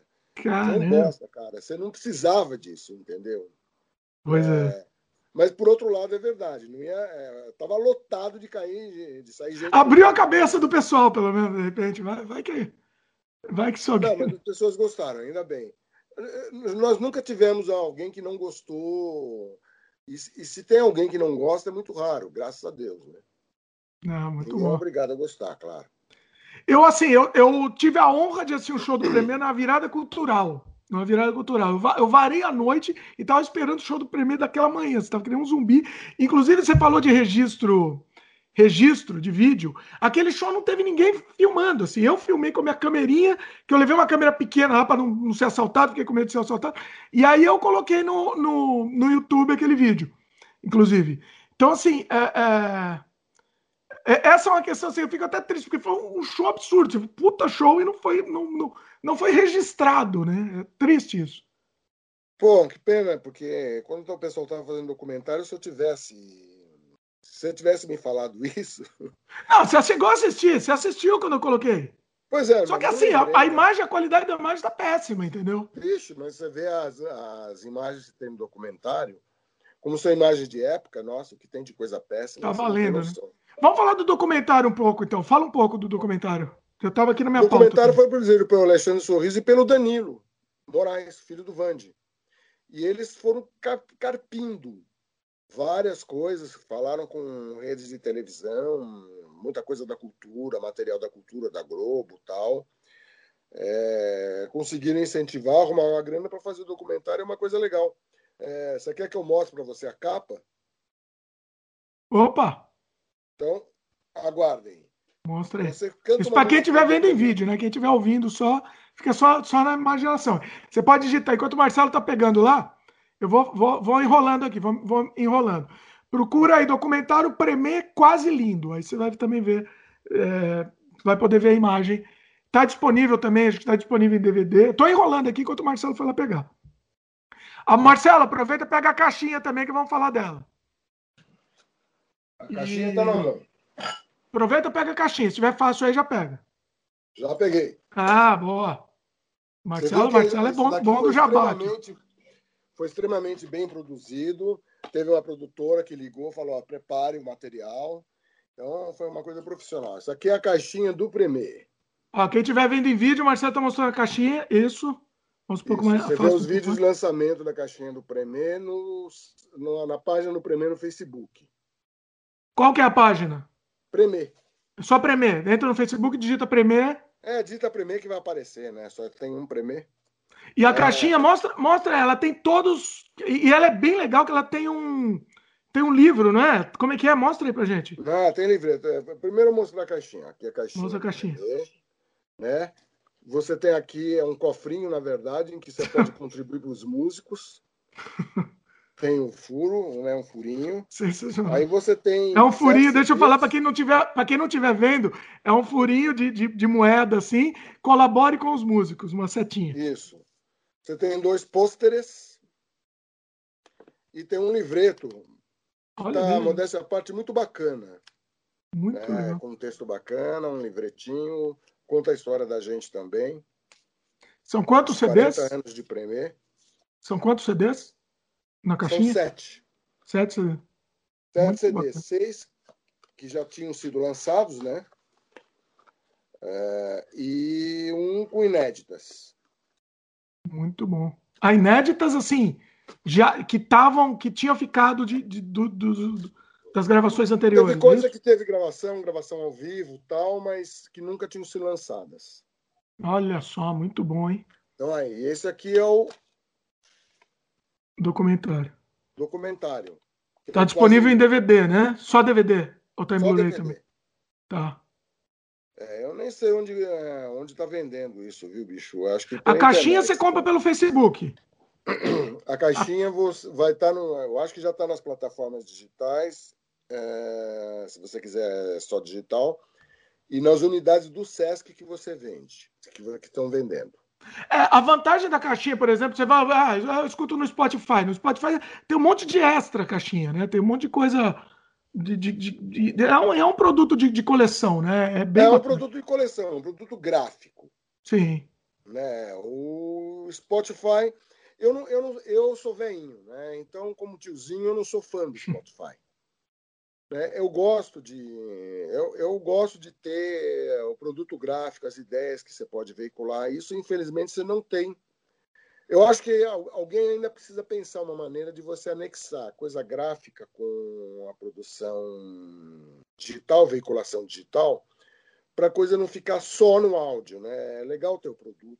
É muito, fica muito o conteúdo, exatamente, você não consegue expandir o conteúdo, né? É a mesma coisa que, que eu, por exemplo, sou muito fã de filme, eu também filme, só o digital você não tem, eu, eu comprava DVD pelo extra, não, não existe mais isso, né? Eu comprava DVD pela faixa de comentário, só para você ter uma ideia. Então é uma coisa que, né, que, que acabou.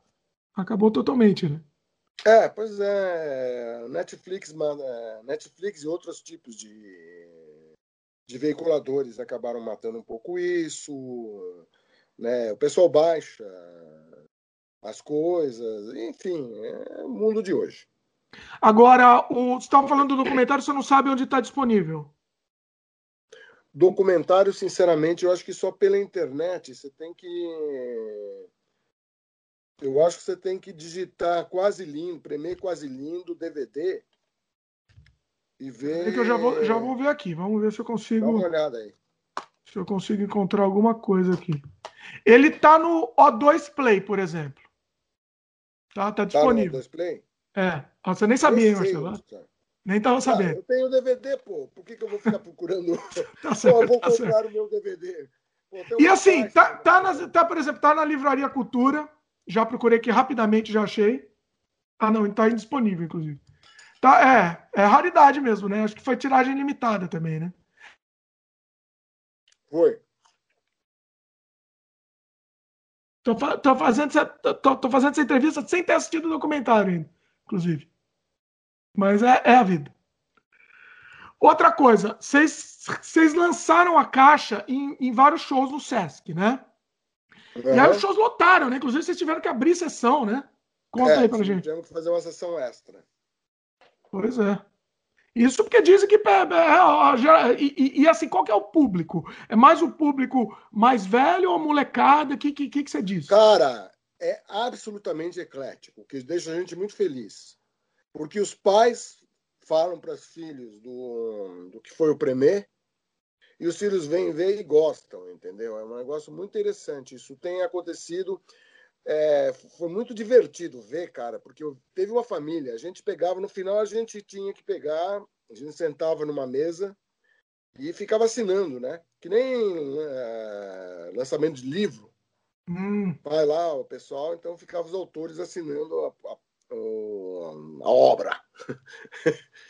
Aí, Marcelo fala com vergonha que a obra é obra mesmo, é uma, é, uma, é, é espetacular. Aí o, é, o Brahms. aí o vem um cara, vem um, um cara da minha idade. Hum. Veio ele, o filho e o neto. Olha. É, veio a família toda, cara. Né? E o cara falou, meu, é, ele falava com orgulho, isso é que eu achei maluco, cara. Falava, meu, a minha família inteira, eu consegui trans, tra, transmitir o, o, quanto eu curto vocês para todo mundo. Eu fiquei emocionado, cara, de ver. Né? E o moleque adorava, sabe? O moleque adorava. Ele falou: Olha, essa ideia eu vou falar pro meu filho o que, que é o prêmio, o que, que foi para ele lembrar. Então é, é, bacana, as pessoas gostam muito.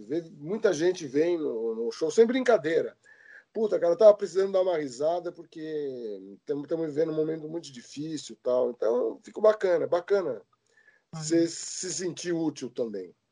Você falou isso, então vou te falar uma coisa. Eu, eu passo para os meus filhos premesse direto. Assim, eles, já, eles já conhecem várias, inclusive eles adoram. Né, cinco e oito anos. Então eles já, já são fãs também, inclusive. Quando a gente for para o Brasil, vou fazer questão deles. Não, é, e é legal perceber que a coisa não está datada, né? que a coisa Sim. permanece atemporal.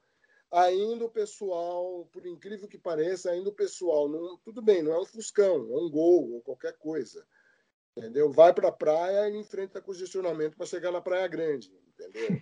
ainda alguns costumes permanecem, o cotidiano permanece. Sim, né? sim. Ele vai tá, mudando. Tá tudo atual. As né? coisas né? se mantêm, né?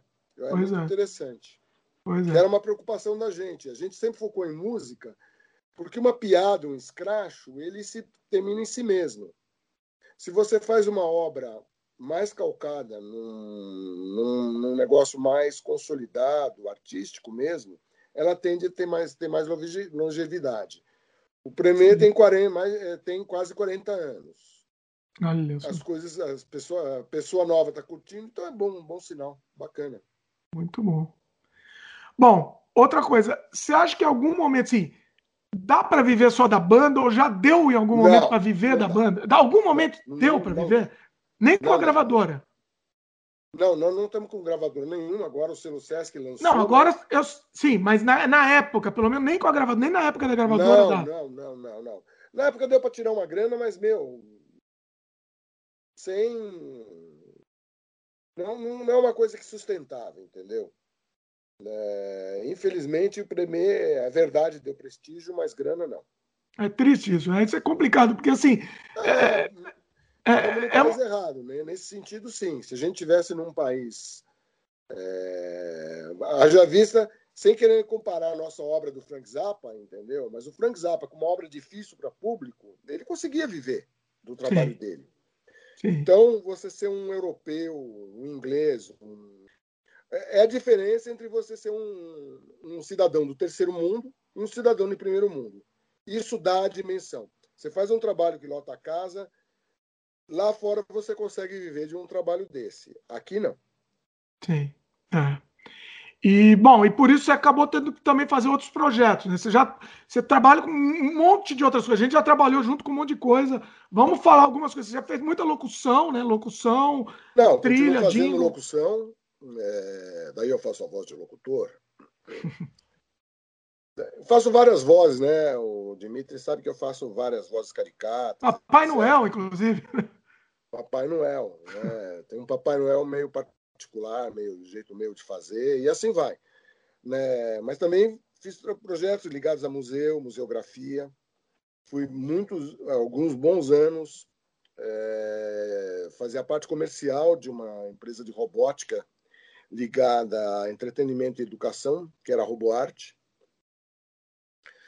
A gente fez algumas coisas muito bacanas né, para uma estação de ciências, uma ideia do Celso Daniel. Olha só. Chamada Sabina. Sim. Quem quiser entender o que foi, é só digitar Dinossauro Sabina, que vai aparecer no YouTube um monte de coisa. A gente fez, inclusive, juntos alguma coisa também de, de dinossauro também? Não, o, a, o diorama, onde está o dinossauro, foi o nosso amigo Dimitri que fez o fundo. Pois é. O, lembra o DNA também, que a gente fez aquele simulador de DNA para as crianças no museu? É, exatamente. Várias coisas ligadas à, à, à área mais educacional que eu adoro. Pois é. Né? Museu e. É, é que, é, porque, é, principalmente porque é uma coisa que esse país precisa muito e é muito doloroso ver o que a gente está sofrendo na mão de, uma, de um equívoco eleitoral. Sim. Eu tenho a convicção que o que aconteceu no Brasil foi um equívoco eleitoral manipulado por, por, eh, por, por mídia social, através de manipulações em mídia social e também por uma questão de uma pisada na bola que a esquerda deu no país que não deveria ter dado. Sim. Né? Ela acabou alavancando o surgimento desse equívoco. Hoje em dia tem muita gente arrependida, tem muita gente. Agora, as coisas se dividiram, né? Você tem 25%, vai, da população de esquerda, são eleitores que são é, devotos do Lula, né? Principalmente, e, devo, e eleitores que são devotos do senhor, do senhor Jair Bolsonaro. Acabou todos esses incentivos de cultura, deu uma freada total. Ele né? destruiu tudo. Pois é. Né, a gente sente bastante o peso do governo federal em outros estados. Né? São Paulo é, se destaca bastante e o SESC tem resistido, embora eles queiram destruir o SESC também, eles querem acabar com o sistema S. Só. Então, só que é, é, complicado. Eu, eu não assumo uma posição a favor de um ou de outro. Né? Você observa erros e a gente tem que pegar. Por isso que eu tenho essa coisa de ser um radical de centro. Radical de centro, sensacional. Sabe? Você tem que pegar e. É, e principalmente o centrar fogo em valor, cara. Não pode existir dois pesos e duas medidas. Não pode. Isso é um absurdo. As pessoas. É, as, é, e os valores te impedem de você pegar. E, você tem que tratar todo mundo da mesma maneira. O tratamento uhum. tem que ser igual. Não pode existir essa coisa. Dois pesos e duas medidas. Nos dois polos eu observo isso. Se um, para o cara da minha turma, então eu sou mais tolerante, para o cara da outra turma eu quero pau. Mesma coisa, Sim. inverte. Eu gosto de dizer que eles andam na mesma direção, só que em sentido contrário. Isso tem a ver com a minha próxima pergunta, inclusive, tá? É, porque você falou que dá, dos dois lados acabam tomando pau. O, você acha que o politicamente correto de hoje em dia é, atrapalha, atrapalharia o, o Premier da época ou de hoje de alguma forma? Esse ah, politicamente correto. O politicamente correto. O politicamente correto nasceu de uma boa intenção e acabou virando uma desculpa para você exercer autoritarismo. Até porque no o Brasil, falando em língua, o Brasil não é o português falado no Brasil é de uma articulação não literal. Português falado em Portugal é de articulação literal. Onde é que eu estou querendo chegar? Palavras começaram a ser demonizadas. Aliás, demonizações são recursos usados pelos dois polos, direita e esquerda. Então você começou a demonizar a palavra. Então a palavra negro ela é proibida. A palavra índio é proibida, tinha que ser uhum. indígena. Então, daí as pessoas começam a querer moldar, daí você tem aquela coisa, aquela coisa disfarçada. É uma coisa autoritária e ditatorial, disfarçada. Não é só no Brasil, não, tá? Não, não, isso é um fenômeno ah. mundial. Pois é. é. O politicamente correto, ou, ou, seja, como dizia minha avó, tudo que é demais é demasiado, cara. Os, então, novamente, a gente volta no centro, onde você tem um equilíbrio. É, as coisas passam, quando as, as coisas têm um. O equilíbrio é delicado, né? O equilíbrio é mais difícil de você manter, porque você realmente tem que equilibrar a coisa. Equilibrar sempre é difícil. A gangorra sempre ela vai para um lado e vai para o outro. Você manter ela equilibrada se torna mais difícil, é mais trabalhoso. Sim. É, o politicamente correto é complicado. No Brasil, então, e outra, no Brasil a coisa fica mais, mais canhestra pelo seguinte: nunca no Brasil a palavra em si foi, foi sinônimo de racismo, e sim o tom que você é. usa. Interessante. É, né? Você pode chamar um cara, ah, quero meu pai, meu pai era um racista. Ele era, porque era, é, é, é racista e acabou, né? Fazer o quê? Né? Já falecido tal. Mas meu pai pegava. O que, que ele fez? Quando começou a aparecer começou, começou a se tipificar crime de racismo, como é que ele se divertia com a coisa? Ele chamava, é, por exemplo, meu pai era preconceituoso com o nordestino. É, eu tinha até vergonha da, da, da, do horror, eu tinha vergonha do, dos preconceitos do meu pai. O que, que ele fazia, tanto para negros como para nordestinos? Chamava o pessoal de canadense. Caramba! Só que chamava no tom preconceituoso. Podia ser canadense mesmo, só podia ser canadense mesmo. Olha. E se divertia, porque ele estava sendo racista e ninguém podia falar ninguém nada porque percebia. era uma palavra demonizada. Olha só. É, e na verdade, o tom, é, mas o tom que ele falava, cara. Agora, canadense! Agora, que, e ele se divertia com isso, porque qualquer pessoa que fala, não, ele me chamou de canadense. Não faz o menor sentido. Só que. Foi, ele não podia, ele ninguém podia reclamar, né? racista. né? Ele foi ultra racista chamando o cara de canadense. Nossa. Não é, dá ideia, não, Marcelo. Que vamos começar a fazer essas coisas também. O tom é que. O tom é que. Sabe, a palavra. Não, e é uma coisa assim, pô. Tem um amigo meu que ele é, é, ele é negão, né? E ele não gosta de ser chamado de afrodescendente. Eu acho estranho me chamar. Eu sou negão e tenho orgulho de ser negão sabe? Então, uma palavra não pode ser demonizada, uma raça não pode ser demonizada. Nós temos, nós temos tido no Brasil o colorismo, que é uma coisa importada dos Estados Unidos. Existe racismo no Brasil, mas não da forma como tem aparecido agora. Eu achei horroroso a questão da Fabiana Cosa, por exemplo, que era amiga da família da Dona Ivone Lara, era amicíssima do Dona Ivone, conhece o repertório do Dona Ivone de uma forma profunda, mais que qualquer pessoa. É uma cantora de talento. Segregaram-na no musical sobre Dona Ivone Lara porque ela não era negra o suficiente. Olha só. Porque Dona Ivone Lara era negra retinta. Esse colorismo. Então você começa a pegar e estabelecer. Não, não, Os tons, um tom.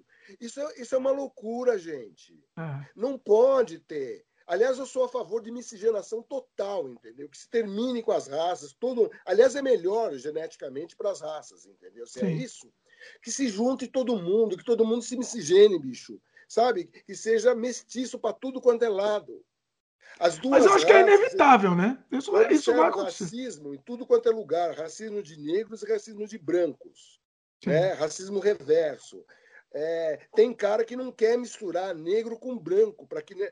E o cara abomina mulato. É, tem idiota que acha que mulato veio da palavra de, de mula, Mula. que é uma tremenda, uma, uma mentira tremenda. Mulá, ah, é, mulato veio de mulá, que mulá quer dizer aquele que é fruto de duas raças diferentes. Olha só. É, de mulá. Mulá são os, os, os mestiços. Hum, A melhor coisa do mundo são os mestiços, cara. Sim. Sabe? É bom para é bom para saúde, é bom para tudo, entendeu? É, eu- eu Muito mais adoro forte, ver- né? É, não, eu, eu gosto saúde de muito bem. casais interraciais, cara. Tem que ter, sabe? Nada contra quem. é, é, Eu, eu só acho abominável qualquer forma de racismo, inclusive o racismo reverso. Ou seja, é basicamente é uma censura. Continua sendo uma censura, né? Politicamente correto é um chega- sinônimo. Aquilo, ah, sabe aquela história, da, você lembra da, da- da dança, dos, é Dança dos Vampiros, do Polanski? Dança dos vampiros, exatamente. Então, lembra que no final, o, o finalzinho, o finalzinho de tudo do filme, spoiler foda-se, quem não viu esse filme até hoje que vai se ferrar. É. O Dá spoiler aí. vai. Com a Ah, Sharon tomar Tate, inclusive. O filme tem décadas, o cara, não vi, o cara me deu spoiler. Ah, vai se ferrar, meu. Entendeu? O final do filme é o seguinte, né? E o mal o- que o professor ele, ele queria evitar que, que o, que o vampirismo se passasse. No final, por causa das peripécias do filme, termina o filme com a Sharon, eh, Sharon Sharon Tate. Tate. Sim. Sharon Tate? Sharon Tate. É. Sharon Tate né, eh, acaba virando vampira, acaba mordendo lá o, o heróizinho, o galãzinho do filme, e termina o filme com e o mal que o professor queria evitar se espalhou por todo mundo. né? É mais ou menos isso, cara. É. né? Essas coisas, é, as, as pessoas estão querendo pegar, evitar um mal e acabam é, é, exercendo esse mesmo mal que elas querem evitar. É uma alucinação. É. O- o- assim como eu acho o, politica- o politicamente correto, o excesso. É óbvio que é falta de educação, não cabe, sabe? É, é falta de polidez, desrespeito, não cabe em lugar nenhum. Então a, a frase, a frase correta é: tem que ser respeitoso. Agora, brincar, bom humor, entendeu? Quando você exagera com a questão da exigência do respeito, como é que você faz isso, cara? Usando de bom senso. Sim, É raro, mas tem que se buscar isso, né? sim. E você acha assim, hoje em dia. Bom, vocês não tiveram problema, assim, hoje em dia, com essa volta do Premier, com um monte de show, Não, É. mas a. porque é o público gente- que já conhece, né? É, mas a gente toma mais cuidado porque os tempos são outros, né? Sim. Então você maneira um pouco mais. Mas é uma censura. Você É uma acaba censura. exercendo uma autocensura. Você não, você, você fica vetado brincar de uma determinada forma. Eu vou dar um exemplo aqui. Eu e o Marcelo fizemos uma animação. Não fala sobre o que é, Marcelo, por favor. Fizemos uma animação há quantos? 15 anos atrás? 15 anos atrás, a gente fez uma animação e soltou no YouTube. Uma animação divertida, extremamente politicamente incorreta. Hoje em dia, a gente teve que tirar do ar essa animação. Porque hoje em dia as pessoas não iriam, não iriam entender, iam crucificar a gente por uma brincadeira, uma, brinca, uma brincadeira inocente, né? Certo? Não podemos nem falar nem do que, que se trata a animação. Assim. Então, é, é, foi, quando, quando a gente morrer, o pessoal pode, pode usar depois. né? Porque não dá. É, pois é, é, assim, mas aí começa a ficar um pouco, sabe? É, é, toda a produção do Chico Anísio, Sim. Chico Anísio tinha vários personagens. Né? Entre personagens, o João Soares tinha Capitão Gay. É, ah, não pode, não pode, não pode, não pode. Como não pode, cara? Sabe? É, eu conheço, tenho amigos meus que são gays, cara, que entendiam aquilo e davam risada junto. Gay, gay que é mesmo gay, cara, chamou outro, ai bicha, o que, que é isso? Ninguém tem essa. Os, os, os, certinhos, os louquinhos do politicamente correto que começam a ver o mal em qualquer coisa. Não pode. É muito, tá muito exagerado, eu também tô achando, isso tá, tá exagerado. Então, tudo que é demais é demasiado. Né? Respeito é excesso... é bom, respeito é bom, mas o problema é o exagero, exatamente. Per é, perdeu o limite. Deixa de ser respeito, deixa de ser respeito, de, é, começa a virar paranoia. Exatamente. Psicose, Concordo. Sabe? Não se pode dar ouvidos à psicose. Entendeu? Eu acho que tem muito psicótico tendo sendo veiculado, sabe? Veiculando psicose. Tem que parar mas... com isso, parar, assassinar, é, refletir sabe? E ver. Foi desrespeitoso mesmo. Agora, tem gente que se sente desrespeitado o tempo inteiro por qualquer coisa, sabe? É. Eu já fui alvo de preconceito. Acho que eu todo mundo foi, né? né? Eu estava entrando, eu, a gente estava fazendo num, num galpão de escola de samba, eu estava fazendo uma, uma boneca gigantesca para mostrar o, o, o, sistema digestório para a meninada no hum. museu. A gente teve que alugar, a gente estava com os galpões ocupados, a gente teve que alugar o galpão de uma escola de samba, lá na Zona Leste. Bom, eu eu estava lá, chegou um cara que falou: quem é esse branquelo? Olha. Sabe? E o cara absolutamente estilo, o cara não me conhecia, nunca tinha. Né? Só o fato de eu ser branco era para. Quem é esse branquelo que está aqui? Não podia entrar branco. Nossa, é complicado isso, é complicado é, mesmo. É um cara é já contaminado por racismo reverso, né? É um cara já. Eu fiquei puto, claro, né? Porque, Porque aí ele aí depois pode alegar que é brincadeira, né? negros, né? Não, daí os meus amigos negros tiveram que sair minha defesa, entendeu? Quase que saiu até pau na história entre os caras. Eu falei, não, eu vou embora. Não, você vai ficar aí. O cara tá, virou ponto de honra do cara. Que ele, ele se sentiu ofendido porque eu era amigo dele.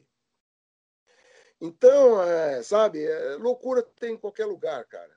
A gente tem que pegar e parar com racismos, seja racismo histórico, seja racismo reverso, seja racismo de qualquer tipo de coisa, sabe? Falta de respeito é inaceitável.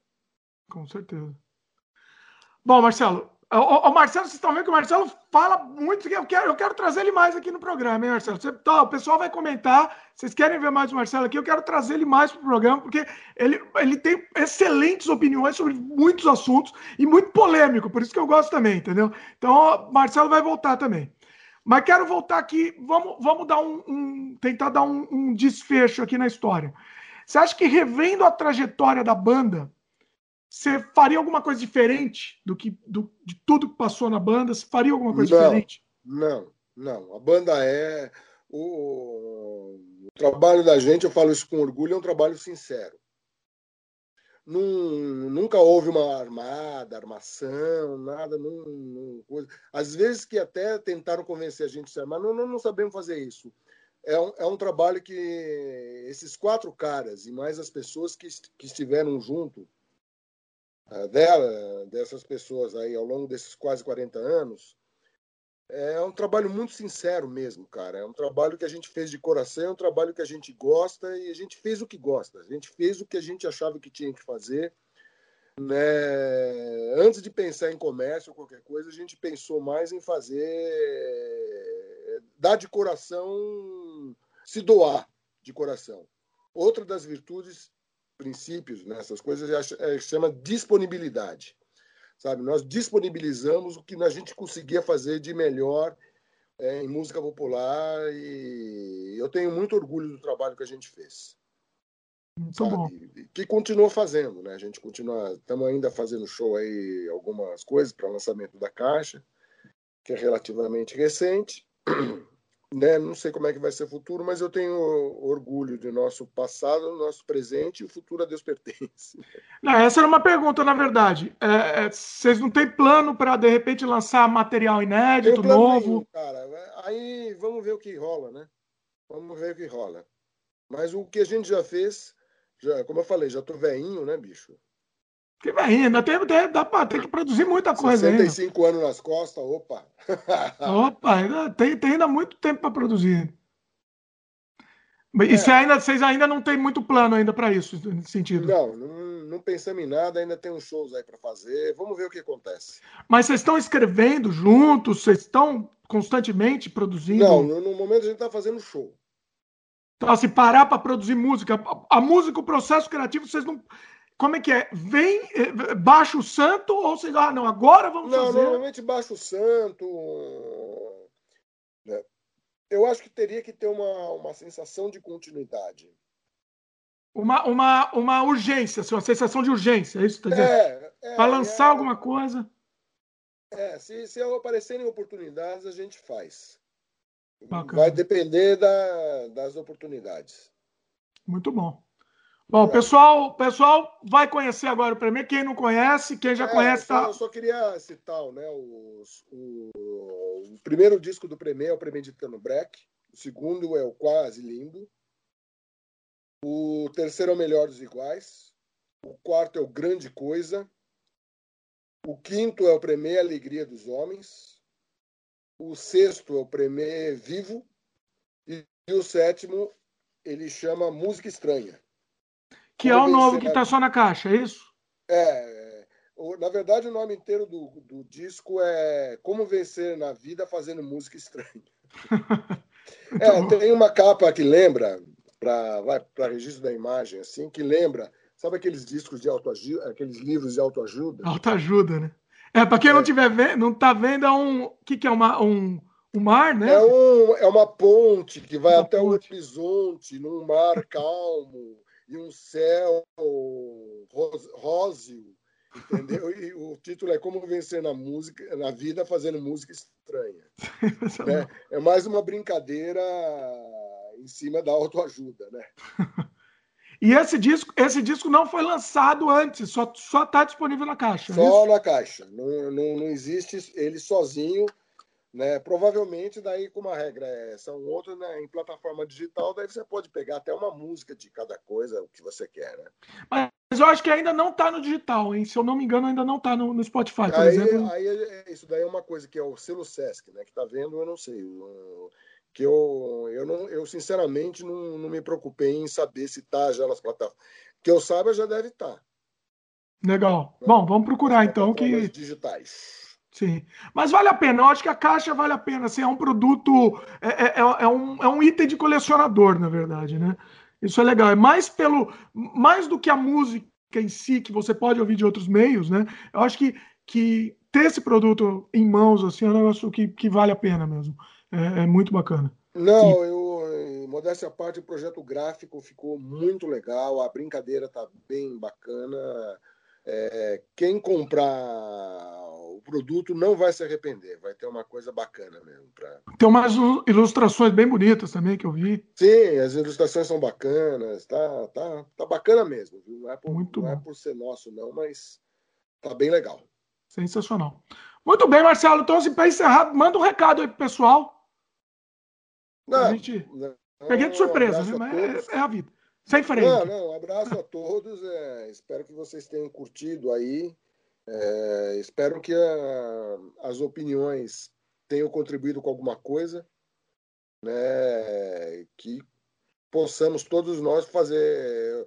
É, é meio maluco, mas eu sou patriota, né? É meio de, chega a ser meio demodê, entendeu? E, e, e, um patriota radical de centro. um abraço. Resumindo, muito bom. Bom, eu vou querer trazer o Marcelo aqui mais para o programa, então vocês comentem aí se vocês gostaram. A gente pega o Marcelo para falar de outros assuntos também, porque, porque com certeza vai render, né? Vocês já perceberam que rende mesmo aqui. É, e é isso aí. Falar de umas gatas aí, umas mulheres bonitas, tipo Brigitte Bardot. Uma, os brotos, né? Os brotos. Os brotos. Nossa, Brigitte Bardot, eu era criança. Sensacional falar uma coisa para vocês.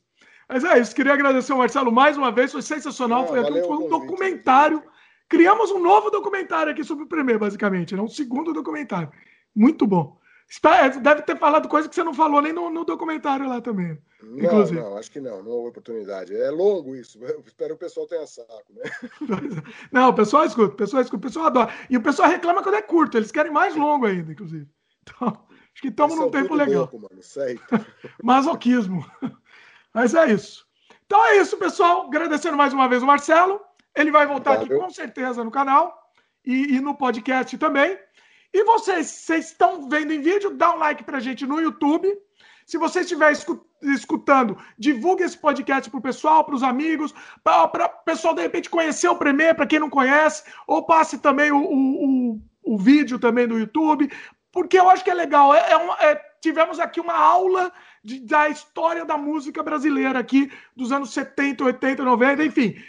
Tivemos uma aula, acabamos de ter uma aula completa. Isso, cara, para com isso. Não, não, foi sensacional, foi espetacular. E assim, eu acho que vale a pena vocês divulgarem, vamos fazer esse programa chegar no maior número possível de pessoas. E é isso daí, semana que vem estamos de volta. E até a próxima, meus queridos. Valeu e beijo no coração.